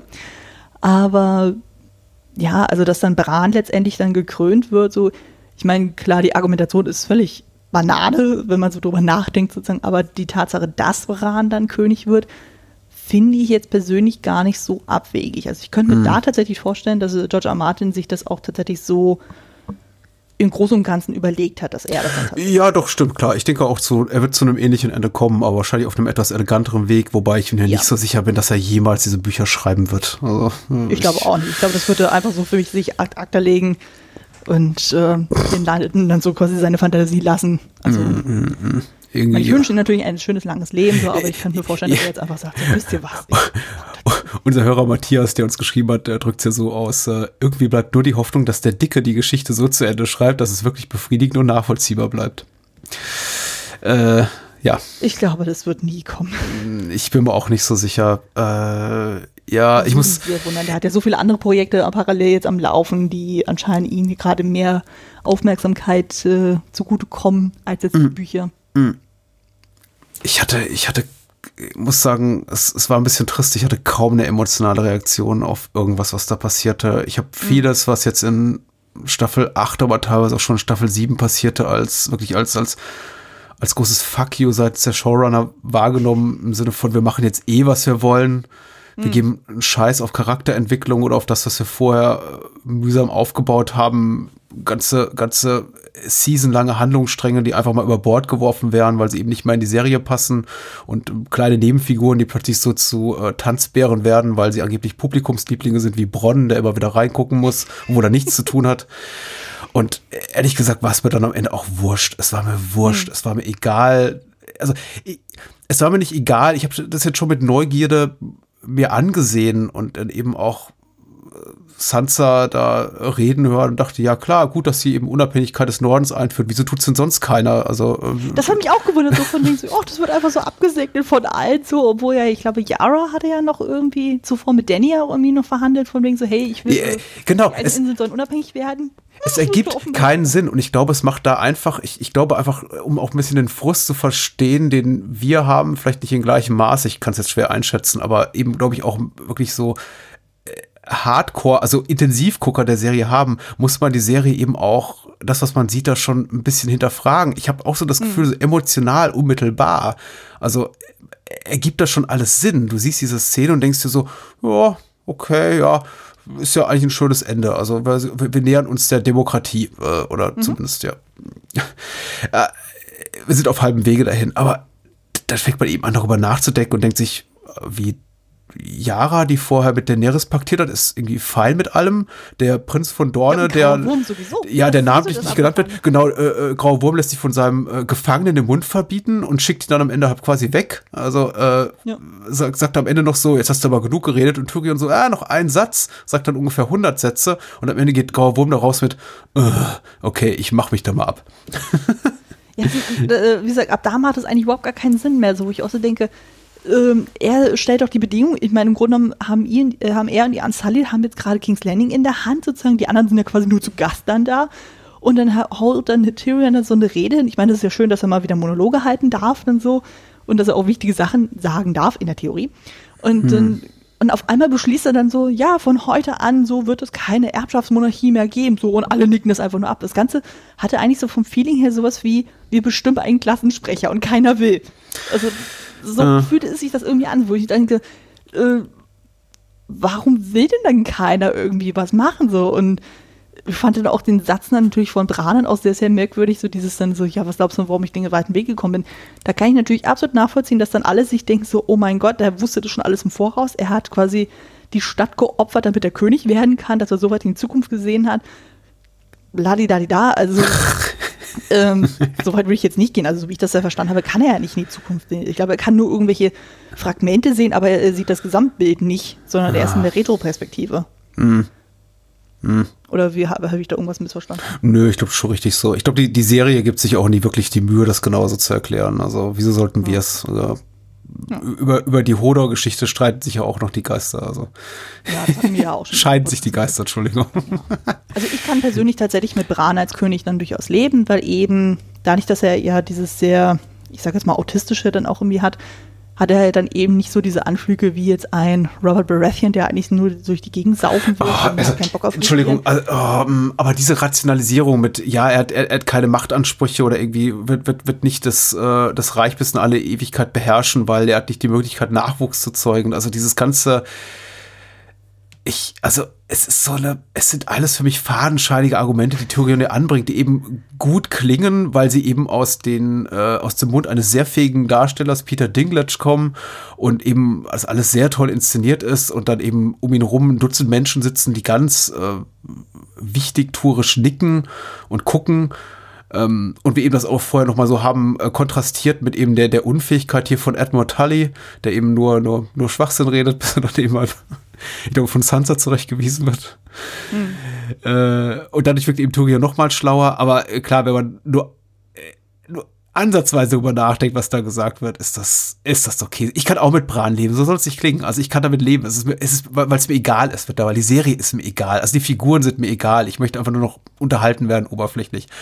Aber für mich war es einfach so vom, äh, vom Kontext her, also gar nicht so sehr, was Tyrion gesagt hat, mit hm. der Story und sonst irgendwas. Die anderen hatten auch alles äh, tolle Stories, also so ist es ja nicht. Ja, Bran, Bran hat gute Geschichten zu erzählen, deswegen ist er als ja, König maximal trotz fachlicher Uneignung geeignet. Also. Ja, nee, also für mich war es eigentlich dann eher das Ausschlaggebende und ich glaube, da haben D&D dann einfach sowas äh, ähm, Grundlegendes dann irgendwie dann verpasst und so, dass sie einfach hervor, ähm, sie hätten einfach hervorheben müssen, so dadurch, dass er halt dann eben so über den weltlichen Sachen dann irgendwie steht, dadurch hat er dann eben nicht diese Anflüge von wegen, er wird dann zum Psychopathen oder ist er ja. machthungrig oder sonst was. Dass es alles für ihn keine Rolle spielt, sondern dass er dann einfach derjenige ist, der alles überblicken kann und dadurch dann auch ein gewisses Gleichgewicht halten kann. Also ein bisschen wie so ein Zen-Meister oder so ein Jedi-Meister, der dann einfach so über den Sachen steht und dann haben die ja eben diesen kleinen Rat, so die mehr oder minder alles so lenken. Ich meine, das ist ja mit unserer Regierung hier auch nicht so viel anders. Wir haben ja unseren Bundespräsidenten, der zwar de facto dann die Macht hat, aber im Grunde genommen delegieren die unter ihm dann das alles und er ähm, ist dann derjenige, der mehr, ähm, eben so beschwichtigen wirken ja. Und das war für mich immer so die Funktion für Bran jetzt. Ja. Also von dass er gar nicht so richtig als König agiert, sondern einfach nur so, ja. Pff, es ist, also es wirkt, es wirkt rückblickend schon, schon offensichtlich tatsächlich, dass Bran jetzt König ist, weil er halt die bequemste Lösung ist, auch für die Showrunner. Ich glaube, jede andere Wahl wäre kontrovers gewesen, weil man gesagt hätte, Danny und John hätten überhaupt gar keinen Sinn gemacht. X ist zu dumm, Y ist zu korrupt, äh, Z ist zu inkompetent und bei Bran sagt eben jeder, ja doch, der hat ja kaum etwas Böses gemacht, also we relativ wenig, äh, er, er, kann nicht mehr wegrennen. Ja. äh, er kann keinen Nachwuchs zeugen, er neigt nicht zum Wahnsinn, also äh, warum nicht? ja, also Nee, also wenn John tatsächlich König geworden wäre, das hätte ich dann auch nicht akzeptiert. Ja. Nee, ganz ehrlich, das wäre dann schon ein bisschen sehr ich, on the nose. Ich möchte mal kurz zur ersten Hälfte tatsächlich zurück, weil du hattest äh, angedeutet, dass du auch was Schönes, äh, eine schöne Theorie hast zum äh, Einschmelzen so, vom ja. Thron. Und ich muss, um das kurz einzuhalten, wollte ich tatsächlich sagen, ich fand die Iron Throne nicht gut. Es ist keine gute Episode. Es ist eine okayische Episode in meinen Augen, mhm. nur meine Meinung ähm, mhm. die sich teilt in, ich finde, eine relativ gute tatsächlich erste Hälfte. Ich fand die recht stark für das, was es ist. Also das, was mir die Serie dann noch geben kann, zu dem Zeitpunkt gibt sie mir. Und ich fand es mhm. einfach nur eine logische Fortsetzung von dem, was wir eben sehen in der Episode zuvor. Äh, das war zumindest nicht so inkonsequent, wie vieles das vorher war, wo es dann einfach hieß so, ja, wir haben euch das gezeigt. Fuck you, jetzt machen wir was völlig anderes. Also es war schon, finde find ich, ein logisches Ende dieser, dieses Handlungsstrangs, der die man vielleicht besser hätte auf sechs Episoden statt anderthalb verteilen sollen, aber sei es drum.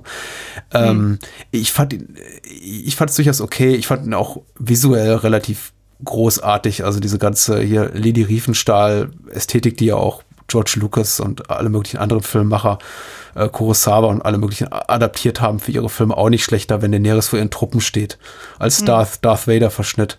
Äh, das ist schon, äh, ist schon visuell äh, alles so beeindruckend, aber äh, gut, kann mich auch nicht darüber hinwegtrösten, dass sie eben ja quasi Daenerys der neue Hitler ist, was ganz furchtbar ist und äh, äh, Grauer Wurm der neue Goebbels, es ist ganz schrecklich. Äh, aber das ist eben leider die Serie, die es geworden ist und ich muss irgendwie damit leben. Und in dem Kontext fand ich es dann okay. Also, hm. sagen wir mal so, ich habe ein, hab ein wirklich schlechtes Buffet vor mir und da ist irgendwas drin, was ich okay finde. Nudeln ohne alles. Und dann sage ich mir, ja, okay. Interessanter Vergleich. Besser als das verfaulte Obst und die, den, den, den stinkenden Kohl von vorgestern daneben. Äh, so, und jetzt zum Thron. Jetzt zum Thron. Ja, äh, es wurde ja auch ganz viel und heiß diskutiert, so von wegen so, ja, ist der Drache so schlau, dass er tatsächlich so die, Symbol die Symbolik des Throns dann irgendwie versteht und ihn abfackelt. Das glaube ich nicht. Ganz ehrlich, ich glaube tatsächlich, dass es in dem Moment eher eine typisch animalische Reaktion war. Also ich hatte irgendwann mal eine Reportage gesehen über einen Hundetherapeuten. Also ich muss jetzt leider auf das Thema Hund irgendwie kommen, um das meinen Ansatzpunkt bitte, zu Bitte, bitte. Wo es dann irgendwie darum ging, es ging, das war ein relativ kleiner Hund sozusagen und der hatte irgendwie eine Tendenz, dann irgendwie an, äh, sich selber dann irgendwie zu verletzen und so. Und es stellte sich dann raus, dass dann dieser Hund tatsächlich Aggression gegenüber dem neuen Herrchen dann hatte. Also äh, der Hund gehörte eigentlich der, der Frau, aber der, das Herrchen kam dann irgendwie neu dazu. Und irgendwie konnte dann dieser Hund seine Aggression nicht gegenüber dem Herrchen ausleben. Und davon hat er angefangen, sich selber dann zu verletzen. Und ich glaube, in dem Moment hat Drogo und sowas ähnliches gemacht. Nur in dem Fall, dass er nicht sich selber verletzt hat, weil er halt äh, pissig auf, Dro äh, auf John ist, sondern er hat dann quasi seine Aggression einfach auf den Thron dann irgendwie rübergeschleudert. Hm. Weißt du, was ich meine? Ja, verstehe. Also das ist dann jetzt in dem Moment keine intellektuelle Entscheidung war, sondern in dem Moment wirklich eine sehr instinktive, so von wegen, oh, ich habe jetzt aufgestaute Wut und so, weil meine, meine Mama ist gerade erdolcht worden oder auf jeden Fall nicht mal lebendig. So der Mufasa-Moment, so von wegen so stups, stups, lass uns nach Hause gehen. Hm. Und ähm, er kann anscheinend John nicht direkt angreifen. Ich weiß nicht, ob es jetzt einfach daran liegt, weil er tatsächlich ein Targaryen ist, ob er das irgendwie spürt oder sonst irgendwas und er ihn deswegen nicht angreift und so. Auf jeden Fall war es für mich irgendwie in dem Moment so eine Art Übersprungshandlung. Ja. Ich habe das Gefühl, das war ein Aspekt, den bisher noch keiner irgendwie so thematisiert hat. Ja, das ist mich gut. gewundert hat. Nee, das gefällt mir gut. Ähm, ich, ich meine mir mit der Throneinschmelzung so ein bisschen die, die, die, den Sinn und Zweck der, dieses Moments in der ersten Episode der achten Staffel herbeirationalisieren zu können, indem eben da Hm. Drogon, äh, Daenerys und John beim Küssen zusieht und sich denkt, ja, die lieben sich wirklich und er tötet sie, weil er sie so liebt und äh, pipapo und eben doch ein sehr, sehr schlauer Drache ist. Ein Drache mit Gefühl, eben ein sehr sensibler Drache, ein sehr empathischer Drache und eben daher den Thron einschmilzt, so quasi, um diesen Frust abzulassen, natürlich diesen Hass, diese Wut, die er eigentlich auf John hat, aber äh, weißt du, dafür müsste man ein bisschen tief in die Drachenpsychologie eintauchen, was ich nicht will. Ich mag deine, ich mag deine Erklärung sehr, sehr viel lieber. Ähm, Das ist schön, das freut mich. das, das Erschreckende ist, ich glaube, wir beide, insbesondere du, hast dir darüber mehr Gedanken gemacht als Benioff und Wise. Ich Das glaube, Weiß ich nicht, aber zumindest äh, ähm, habe ich so meine Schlüsse gezogen aus dem, was ich gesehen habe. Äh, Vielleicht das, ist, würden es anders erklären, aber aber das ist für mich ja eben der gute Teil der Episode und dann kommt der ganze Käse und äh, der, der ist eben auch für mich ehrlich gesagt nicht mehr viel zu holen. Ich, es gibt auch so kleine Momente, die ich ganz süß finde, dass das John hier nochmal Ghost, also Geist Hatchen da ist, sein Schattenwolf. Ich, Yay. ich, ich, ich finde, äh, Sansa hat ein tolles Kostüm als Königin des Nordens, sieht Bombe aus. Oh, Kostümporn, Kostümporn. ich liebe dieses Kostüm, das ist so der Hammer. Ähm. Vor allem, wenn man sich mal die Details anguckt, weil, wie gesagt, du hast ja dann diesen gräulichen Stoff dann so, und das sind ja tatsächlich so Blätter, und dann hat sie in den Ärmeln nochmal diese rötlichen Blätter, also wie dieser Götterbaum dann so, und dann denkst du, oh mein Gott.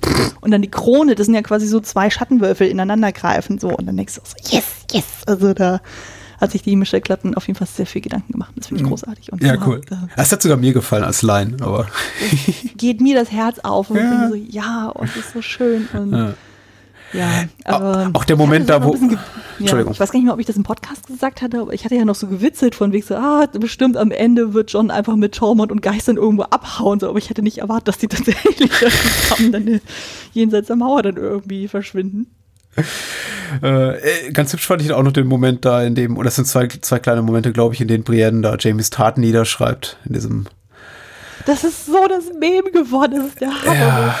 Ich hatte irgendwie so eine Bilderfolge gesehen, so, wo dann immer gezeigt wurde, wie sie schreiben, dann wurde immer so drüber gelegt, von, was hat sie denn alles reingeschrieben? Unter anderem so von wegen so, ja, und dann ist er zu seiner Königin gegangen so, und hat ihr gesagt, so, Brienne ist so eine heiße Frau und hast du nicht gesehen. Also so, völlig der Schmarrn, aber das war so mega lustig, weil die hätte sonst irgendwas da reinschreiben können als neue Lord-Kommandant. Der, der Moment ist auch nicht verdient, aber er ist okay so für sich. Das, und damit muss man ja leben. Ich glaube, Nils äh, hat gleich dazu, dazu noch ein, un, unser gemeinsamer äh, Podcaster-Kollege und Freund Nils hat dazu, glaube ich, noch einen schlauen Tweet geschrieben, der das so alles so natürlich der zusammenfasst. Ja, von der Cine Couch.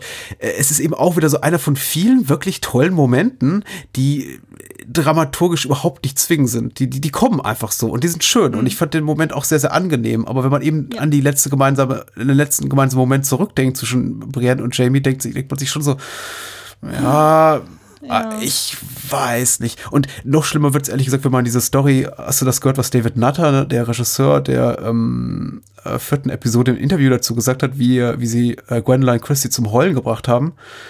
Nee. Äh, da gibt es ja diesen, diesen Lost in Translation-Moment, in dem er ihr noch irgendwas sagt und man hört sie eben nicht, weil die Kamera dann eben weit weg ist in der totalen.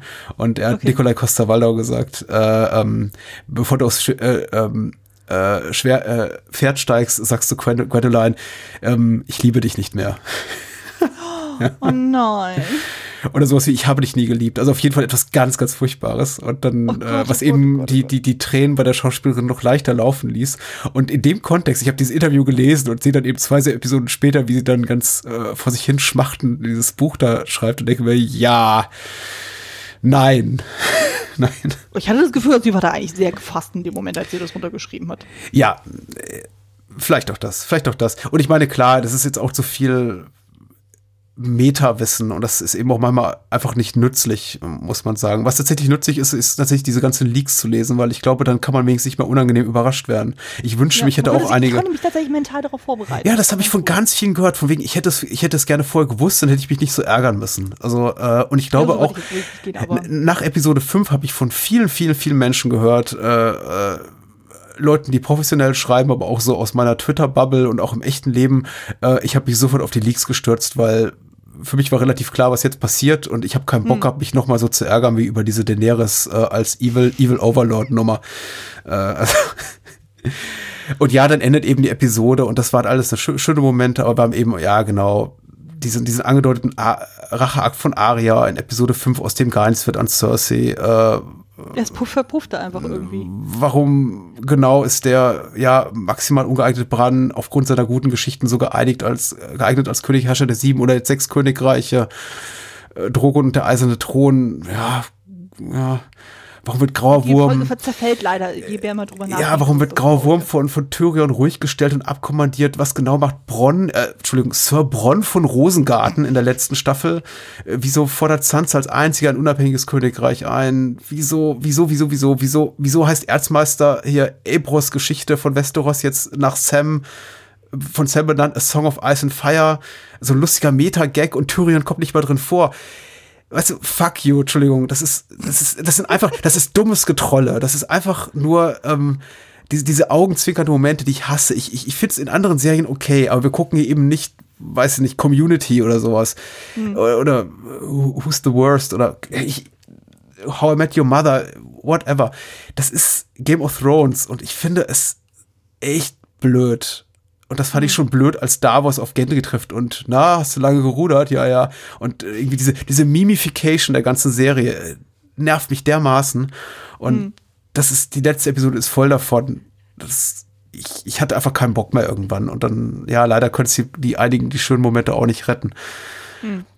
Ich werde wohlwollender sein, keine Sorge, liebe Leute, Menschen, die uns jetzt auch zuhören, ich, äh, wenn es um, um die ganze Serie geht, wir werden gleich noch so ein Gesamtresümee ziehen. Keine Sorge. ich bin jetzt auch mit meinem, mit meinem Rant vom, äh, äh, zu Alles Ende. gut, sprich dich aus. Dafür ist ja der Podcast da. Also ein bisschen unsere Gesprächstherapie. ah. Was sollen wir jetzt so machen? Wir haben noch ein Tippspiel. Wollen zum Tippspiel. Ja, ja, stimmt, das wollen wir ja mal auflösen. Das war wirklich sehr aufschlussreich. Also, was ich schon mal sehr amüsant fand, war ja dann, ich meine, wir hatten ja unter anderem auch die Frage gestellt, von wegen so, wer beendet die Serie jetzt Herrscher der sieben Königslande? Ja. In dem Fall ist es ja jetzt sechs. Ähm, hm. Aber wir haben uns darauf äh, geeinigt, so das konnten wir ja vorher nicht wissen von der Entwicklung her. Wir, wir lassen uns quasi auf den allgemeinen Herrscher des Ganzen. Und es haben tatsächlich nur zwei Leute auf Bran getippt. Ja. Die, äh, die möchte ich ja nochmal gerne hier äh, erwähnen namentlich. Das sind nämlich Dirk und Thorsten. Äh, ich lasse mir die Nachnamen weg, weil ich nicht weiß, wie weit die Herren damit d'accord sind, dass wir hier ihre ganzen Namen nennen. Aber mhm. herzlichen Glückwunsch dafür. Leider ja. sind sowohl Dirk als auch Thorsten in der Gesamtpunktewertung so weit weg von einem Sieg, wie es nur eben sein kann. Also tut mir mhm. leid.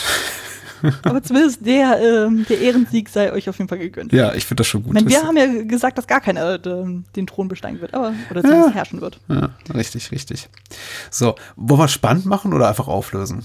Also, äh, die Fragen waren, wer beendet die Her Serie als Herrscher der sieben Königslande? Wie gesagt, haben wir nur zweimal äh, korrekt gehabt. Welche Nebenfigur, noch lebende Nebenfigur aus einer vorangegangenen Staffel stirbt zuerst? Da hatten wir kein Mal korrekt. Es war nämlich Liana Mormont.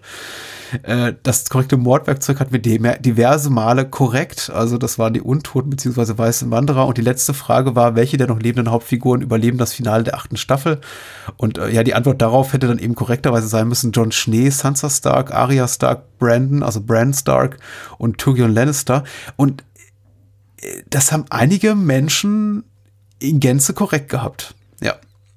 Ja. Was ja. erstaunlich ist und sehr lobenswert. Unter anderem eben, eben auch unser Gewinner.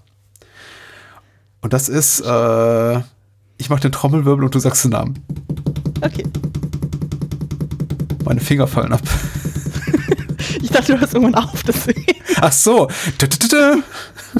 Äh, es ist äh, Michael Hoppe. Ich hoffe, das ist jetzt wirklich der richtige ja. Name. So wie die E-Mail-Adresse das angibt. Aber Glückwunsch, du hast tatsächlich ähm, mit Abstand auf jeden Fall die höchste Punktzahl erreicht einen wunderschönen Bildband gewonnen, der wirklich ganz toll ist und äh, wir werden dich auch nochmal noch mal kontaktieren, darfst du noch ein Bahnhofskino-T-Shirt in äh, deiner Wunschgröße aussuchen.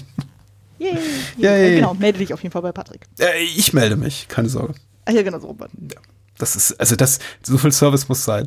Und ähm, Ja. allen anderen ganz, ganz herzlichen Dank fürs Mitmachen. War ein großer Spaß, es hier auch die, die, die, die Prognosen äh, durchzulesen. Zum Teil wollen wir uns aus, aus Datenschutzgründen auch nicht alle laut verlesen. Aber Nein. einige hatten sehr interessante Tipps auch zum ähm, Status der, der Überlebenden. Äh, das ging von alle bis, ich glaube, ein besonders wagemutiger Tipp hat nur Sansa Stark genannt. Und nein. das war das war's dann eben doch nicht.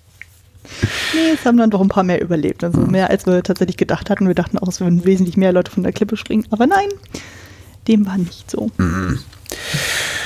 Oh, das war eine lange Reise, Anne. Ja, definitiv, definitiv. Ach, wollen wir noch irgendwie bei uns auflösen, so wie wir abgeschnitten haben? Ach so, ich weiß nicht, ob das interessiert. Ich war nicht so wahnsinnig gut, glaube ich, ehrlich gesagt. Ähm, was habe ich denn getippt? Ich habe, glaube ich, alles falsch getippt, oder? Bis auf die Nein, Überlebenden, die waren einigermaßen adäquat. Aber ich habe natürlich hast gesagt, ein- äh, Daenerys überlebt. Hm. Genau, du hättest quasi einfach nur Daenerys gegen Bran austauschen müssen, dann wäre es, glaube ich, auf ähm, eine ähnlich hohe Punktzahl gekommen. Ja. Dadurch, dass du eben Danny getippt hast, hast du natürlich die Minuspunkte eingefangen. Ja, verdammt. Ja. Und du warst ganz besonders gut. Muhaha. Ja, genau. Ja. Also im Grunde genommen wie unser Sieger hatte ich tatsächlich äh, bis auf eben Nebenfigur und äh, Herrscher hatte ich ja dann auch quasi dann die Punktzahl erreicht. Gibt, ergibt 18 Punkte, genau. Yay! Mhm, Von möglichen gefühlt, keine Ahnung, irgendwas darüber. so knapp 30 waren das ja dann. Ich glaube, äh, die, die, die theoretisch höchste Punktzahl, die man hätte haben können, wären 28 gewesen. Aber dadurch, dass eben fast jemand auf Bran getippt hat und niemand den äh, ersten Toten richtig getippt hat, ja, Ja. ist 18 schon sehr, sehr gut. Ja, definitiv, definitiv. Ich war ein kleines bisschen stolz, vor allem, weil ich ja den Leak ja, wie gesagt, gelesen hatte und dann schon gesehen hatte, oh mein Gott, oh mein Gott, ich habe die alle richtig, ich konnte ja auch so, nicht so ganz an mich halten. wie das Ich weiß, ich hatte so ein bisschen, so ein bisschen Angst um meine geistige Gesundheit, als du da anfingst mit, ich habe die Leaks gesehen, ich glaube, ich krieg eine Menge Punkte. Ich habe es ja bewusst so vage wie möglich gehalten. na gut, na Ja. gut. Aber zumindest war es ja dann, wenn man so Vergleich auch mit unseren Ehepartnern so, war es jetzt auch wenigstens nicht auf dem letzten Platz. Von daher, ich hilft das als Trost. Ohne jetzt ins Detail zu gehen, aber Ähm, es war aber auch teilweise echt schwer. Also es war ja teilweise wirklich nicht hervor, ähm, hervorherzusehen, so wie das alles enden wird. Ich meine, manche Sachen waren schon ein bisschen absehbarer, also was wir auch schon erzählt hatten, so Tyrion, Arya, so das war ja eigentlich relativ, ja, eindeutig, so dass die meisten dachten so, okay, die überleben, genauso wie Cersei, dass die dann stirbt. ich, man, man merkte einfach, äh, Sansa war auch für mich so eine relativ äh, sichere Nummer, weil man merkt einfach, die Showrunner sind total verliebt in Sansa. Sansa ist eben in den Büchern eine relativ, also keine unwichtige Figur, das möchte ich nicht behaupten, aber eine relativ weniger wichtige Figur, als sie es in der Serie ist. Und sie war extrem präsent und ihre Rolle sehr, sehr viel größer, differenzierter äh, an, angelegt als äh, ambitionierter als in den Büchern. Insofern und äh, war für mich ganz klar, dass Benioff und Weiss niemals äh, Sophie Turner, aka Sansa Stark, umbringen würden.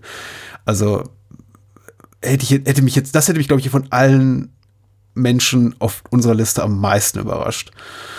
Äh, sie quasi durch diese ganze Scheiße warten zu lassen, äh, Staffel um Staffel, entschuldige meine Ausdrucksweise, um dann zu sagen, so, und jetzt stirbst du. ähm, ja. Tyrion ist ziemlich doof geworden. Das wollte ich eigentlich als Kritikpunkt noch anbringen, aber das war eigentlich auch schon in den letzten zwei, drei Staffeln. Also ist okay. Ja, das hatten wir ja schon gesagt gehabt. Das geschenkt. Mojo war dann irgendwie weg Das und eigentlich Mojo. seit er seinen Vater umgebracht hat, so Das hat, ähm, seit er eigentlich nach Meren abgehauen ist. Also da ja, das ist richtig. Ja, ist richtig. Viele, die vielen langen äh, Spaziergänge mit Wahres durch, durch Beren haben ihm zugesetzt. Die Sonne tat ihm nicht gut. richtig, Ich glaube, zu richtig. wenig Wein. Vielleicht liegt es daran. Ja. Vielleicht nur die ganzen Saufspiele mit, äh, mit Miss Sunday und Grauer Wurm. Äh, Ist jetzt so irre, wenn man daran zurückdenkt, wo Grauer Wurm tatsächlich geendet hat. Also die beendet die Serie quasi so als Superschurke. Ja. Und, ähm, das, das haben sie aber wirklich geschafft, innerhalb von zwei Folgen dann irgendwie so zum Unsympathen zu machen. Mann, Mann, Mann. Nee, also man darf echt nicht drüber nachdenken. Also Ja, wollen äh, wir zum insgesamt Fazit kommen? ja, ja, richtig. Ich, ich, ich einfach nur mal vielleicht kurz die Podcast-Erfahrung resümieren, aber eben auch die Serie, weil ich denke, es ist ein, ga- ganz wichtig, um jetzt auch nicht auf diese etwas bittersüßen oder eher saure Note zu enden, von wegen so, ah, am Ende war es dann doch alles ziemlich doof. Ja, ähm, also zuerst mal muss ich mal sagen, der, diese Podcast-Erfahrung war eine ganz tolle. Die letzten acht Monate haben wahnsinnig viel Spaß gemacht. Ich meine, selbst wenn wir ja. nicht miteinander geredet haben, haben wir unglaublich viel Zeit damit verbracht, erstmal auch mit, äh, mit unseren besseren Hälften diese Serie wieder zu gucken. Äh, uns eigentlich Dauerbescheid hier über, über äh, Mails und äh, Twitter äh, mit, äh, hast du das gesehen? Hast du darauf geachtet? Was hast du äh, für die nächste Episode mitgebracht? Ähm, wie, wie, was für ein bescheuertes Foto machen wir das nächste Mal? Und das war einfach eine große Freude. Und äh, ja, ich, kann ich nur wiedergeben. Ich, ich muss gerade sagen, ich habe es jetzt auch schon zweimal gesagt, aber ich wiederhole es immer gerne. Jetzt gerade in den Staffeln, die nicht mehr so exquisit waren wie jetzt die ersten, habe ich mich dann immer sehr damit getröstet, dass ich gesagt habe, okay, das war jetzt doof, aber ich freue mich, nächste Woche mit Anne drüber reden zu können. Ja, ja, das hat auf jeden Fall sehr viel Spaß gemacht. Also ich konnte genauso sagen, also selbst wenn man sich dann durch eine Staffel so durchgequält hat, man wusste wenigstens, okay, am Ende kommt trotzdem irgendwie eine gute Diskussion dann auf so, und man kriegt vielleicht nochmal so Ansichts, äh, Ansichtspunkte, wo man sich denkt, so, hey Mensch, daran hatte ich überhaupt nicht gedacht oder das ist mir gar nicht aufgefallen und so. Und das ist ja eben das Schöne an eben Filmpodcasts, Serienpodcasts, so, wo man sich dann so austauschen kann. Also ich habe das auch sehr, sehr genossen. Ich, ähm, ich hoffe, ich überrumple dich damit nicht, aber ich wollte tatsächlich die Frage stellen, jetzt vielleicht auch schon so ein bisschen auf, auf Staffel 7 schielend, wo, glaube ich, auch eher so gemischte Gefühle hat, aber doch noch eher tendenziell positive. Äh, hat, hat jetzt das Serienende deine, dein Gesamtgefühl für die Serie getrübt? Würdest du sagen, oh, hätte, hätte Meisterwerk sein können, jetzt ist es einfach nur noch okayisch oder wie, wie handhabst du das für dich auch emotional, wie gehst du damit um? Kannst du dir vorstellen, nochmal zu der Serie zurückzukehren, jetzt wo du eben weißt, wie es endet? Oder weißt du eben, ich mache es nie wieder, weil das endet nicht auf eine Art und Weise, wie ich es irgendwie akzeptabel finde? Also so radikal würde ich es jetzt nicht sehen. Also ich meine, ich habe ja auch schon relativ viele Serien gesehen und wo auch das Ende vielleicht jetzt auch nicht so brillant war. Also hm. ein Beispiel ist ja zum Beispiel auch Buffy das ist ja zum Beispiel auch so, da ist ja zum Beispiel die sechste Staffel für mich noch ziemlich, ziemlich gut. Und dann die siebte wirkte dann schon sehr, sehr überhastet und dann war das Finale jetzt auch nicht so perfekt, wie man sich das eigentlich wünschen könnte. Also das ist ja so ein ähnliches Gefühl. Also nur weil dann irgendwie das Finale von irgendeiner Serie vielleicht irgendwie krude ist oder sonst irgendwas, ist für mich nicht gleich die ganze Serie verdammt, um Gottes Willen. Es ist natürlich jetzt nicht so, dass ich sage, um Gottes Willen, die äh, ganze. Rewatch nächste Woche. nee, jetzt ist erstmal gut. Ich habe ja noch, äh, hab ja noch mit Downton Abbey habe ich ja noch erstmal genug zu tun äh, für Kostümfable. Von daher, das ist, ist erstmal ein bisschen ad acta. Wahrscheinlich gucke ich in ein Jahr oder so vielleicht nochmal dann rein. Aber ja, aber ich werde trotzdem auf jeden Fall die Serie noch weiter schätzen, weil, wie gesagt, die anderen Staffeln, die waren ja trotzdem noch großartig. Und ja, notfalls kann man die Sachen ja ohne Ton dann irgendwie gucken oder sonst irgendwas mit Bildern erfreuen oder man hört den Soundtrack oder sonst irgendwas oder man guckt sich die Bücher an so und erfreut sich an den ganzen Kostümen und hast du nicht gesehen. Es soll ja jetzt irgendwie dieses Jahr noch ein Kostümbuch zu Game of Thrones kommen. Moha, ich freue mich schon. Aha. Und ähm, ja, die Kostümbildnerin hat das angekündigt, deswegen weiß ich das. Und ähm, ja, also ich meine, es gibt Serien, die sind deutlich perfekter und runder. Also mein persönliches Beispiel, das hatte ich auch schon bei Twitter angesprochen, ist ja der, der Anime Full Metal Alchemist Brotherhood der ist rundum perfekt. Mhm. Da haben sie ein Finale über gefühlt zehn Folgen aufge, ähm, ja, aufgesplittet. Und das ist einfach von der Epicness dann so großartig, weil auch wirklich alle Figuren irgendwie involviert sind. Fantastisch. Kann ich auf jeden Fall nur empfehlen, den Anime. Den gibt es, glaube ich, auf Netflix, soweit ich weiß. Ja. Aber es ist, man kann sich auch die englische Komplettbox holen, die ist relativ günstig. Das geht also es, es, es, es herrscht ja irgendwie so die äh, glaube ich, trügerische Weisheit äh, vor, dass es kein perfektes oder gutes Serienende gäbe oder dass Serienenden fast immer unbefriedigend sind, was ich auch ganz merkwürdig fand. Ich habe heute ein Spiegel-Interview gesehen mit einem der Autoren von four Blogs, oder vier Blogs, hm, Entschuldigung. Gesehen, ja. Und die erste Frage, die ihm gestellt wird, wie, wie, gibt es sowas wie ein befriedigendes Serienende für eine Serie, die relativ lange läuft? Und ich denke mir, ja, eigentlich doch. Also es gibt genug positive Beispiele zu nennen, eben nicht nur ähm, also ich meine, geschummelt ist immer Miniserien zu nennen und zu sagen, ja, sechs Episoden mhm. und die waren alle tipptopp. Na gut, aber es gibt eben sowas wie Breaking Bad und Sopranos und mhm. Äh, diverse andere Serien, wo jetzt, äh, gut, es mag immer Ausnahmen geben und der eine oder andere Hörer schreit jetzt vielleicht, nein, die war doof. Ähm, äh, mag es geben, man kann es nie allen recht machen. Es wird immer jemand nein, sagen, oh, zu viel Fanservice, zu offensichtlich, zu was weiß ich, aber es gibt schon Serien, wo ein breiter Konsens herrscht, die haben eine Punkt da nur hingesetzt und dann gibt es eben diese Serien hier wie Game of Thrones oder Lost, äh, wo sich hab die Gemeinschaft der Kritiker und Fans relativ einig ist, das war eben so nichts.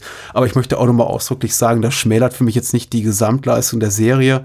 Ähm, ich habe äh, versprochen, Nils nochmal zu zitieren und ich versuche gerade so seinen, seinen, seinen Tweet zu finden, damit er hier nicht komplett untergeht.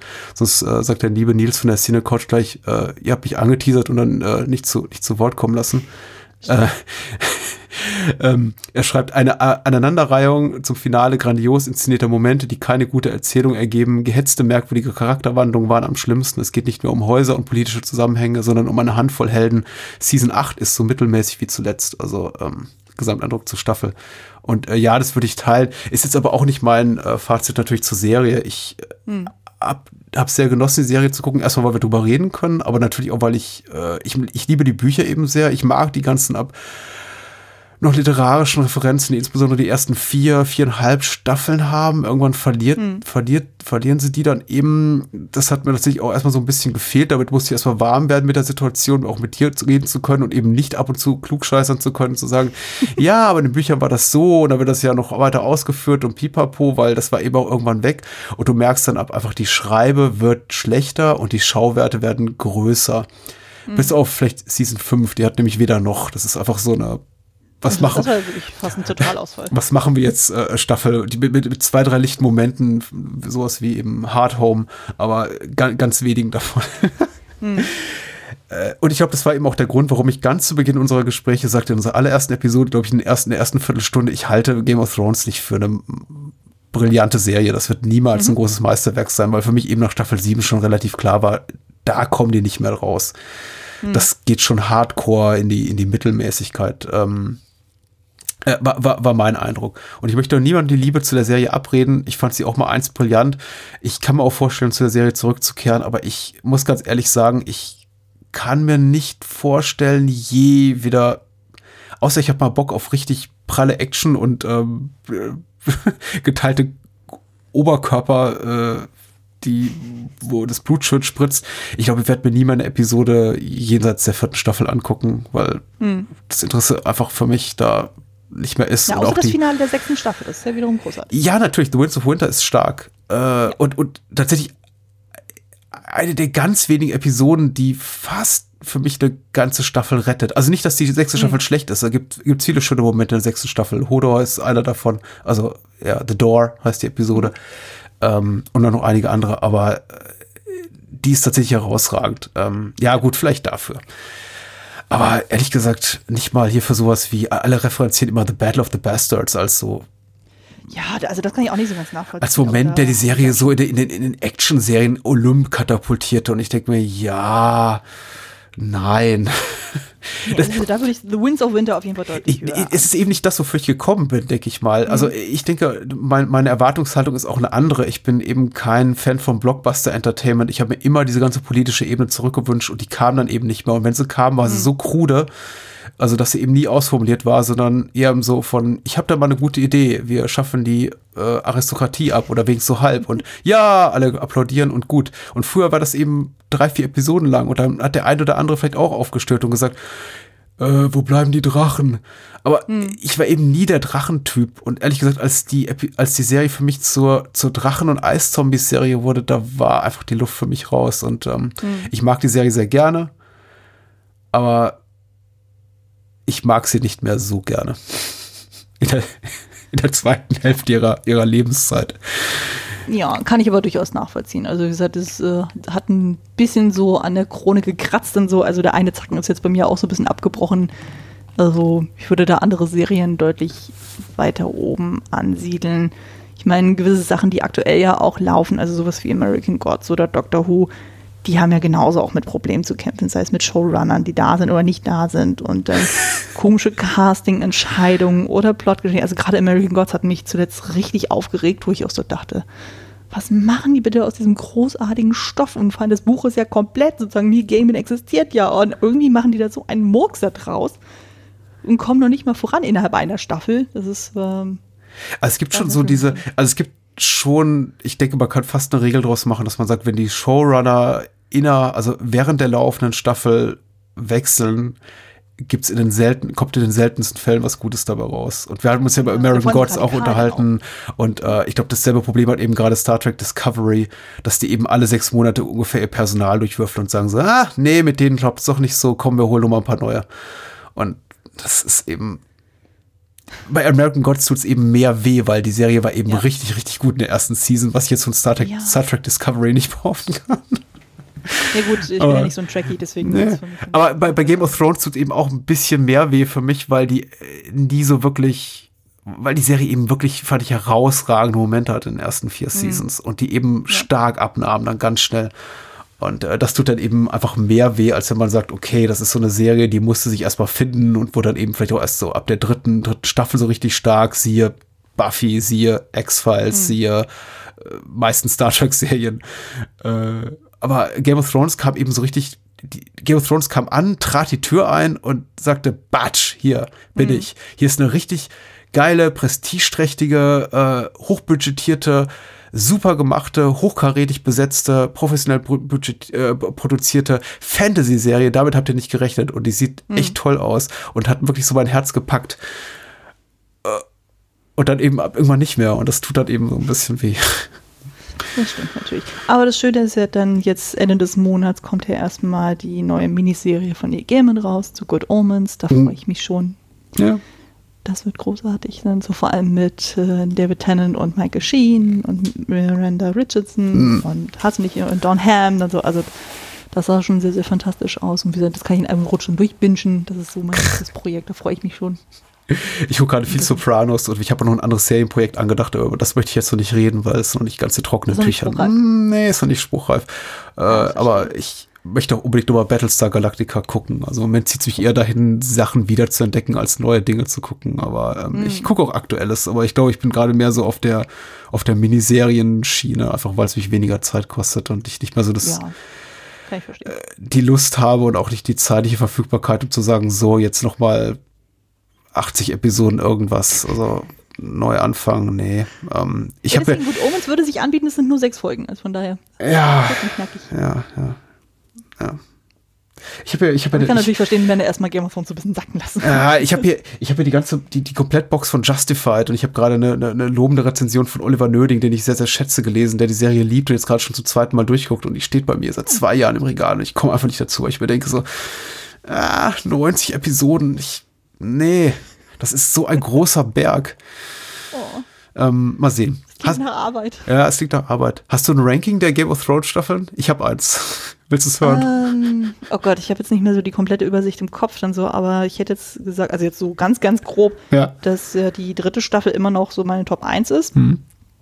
Und dann so die beiden Schlusslichter sind auf jeden Fall Staffel 5 und ich würde jetzt mittlerweile sagen, tatsächlich auch Staffel 8, äh, quasi so auf Platz 7. Ähm, jetzt überlege ich gerade. Die teilen sich den Platz 7. Das ist aber nett. Nee, nee, ist, äh, Staffel 5 ist tatsächlich äh, Platz 8 und so und, Sta äh, okay. und Staffel 8 ist dann eben, weil es ja doch ein paar schöne, gerade so die ersten zwei Folgen fand ich ja wirklich herausragend, die retten das so ein bisschen wieder. Dadurch ist es auf dem vorletzten Platz. Und, oh Gott, der Rest müsste ich jetzt irgendwie so auf dem, äh, auf dem Schirm haben.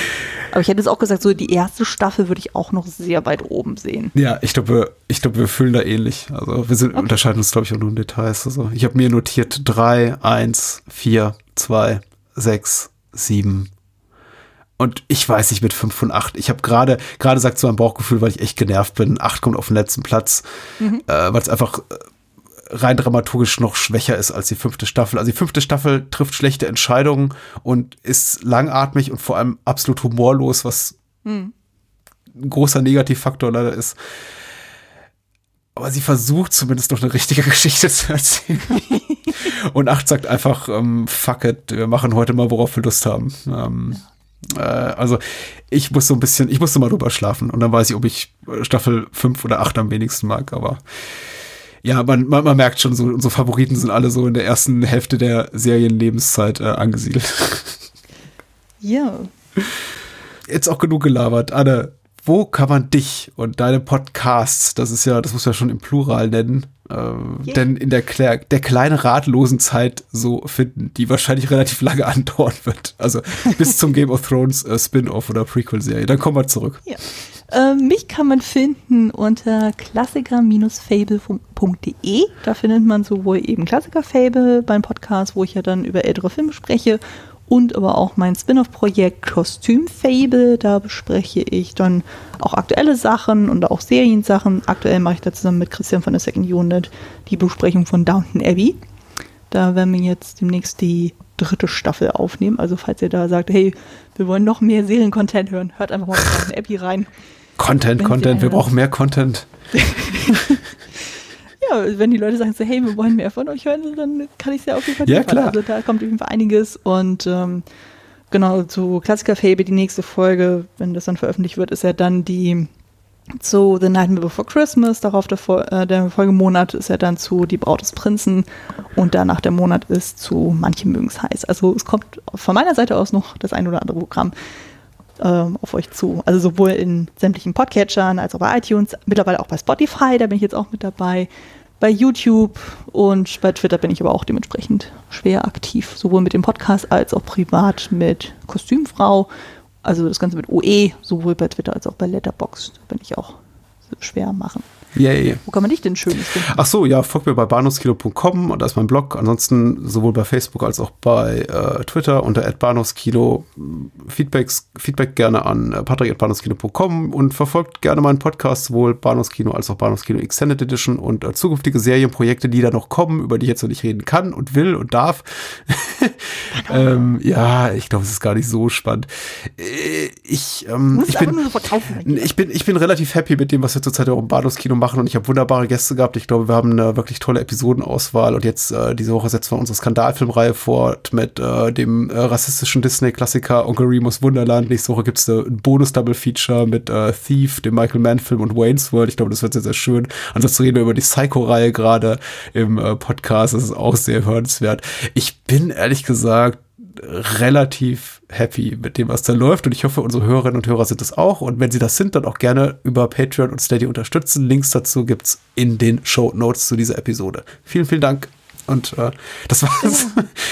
Aber ich merke jetzt gerade, jetzt werde ich auch tatsächlich so ein bisschen nostalgisch, melancholisch. Von wegen so, ja, jetzt sind die ganzen Monate vorbei, wo wir uns jetzt immer, immer getroffen haben. Aber der Content bleibt doch bestehen. Der überlebt uns noch. Der wird hier doch in Feeds rumschmurgeln, wenn wir schon in der, in der Gruft unter Winterfell rotieren. Oder auch nicht. Das stimmt natürlich. Aber es wird tatsächlich was fehlen. Also das wird erstmal eine Umstellung sein, wenn dann wir uns dann nicht mehr einmal im Monat irgendwie treffen, sei es äh, direkt real oder dann hier im wunderschönen Netz. Wir hören uns wieder. Das ist abgemacht. Ja, auf jeden Fall. Ja. An anderer Stelle. Durchziehen. Ja.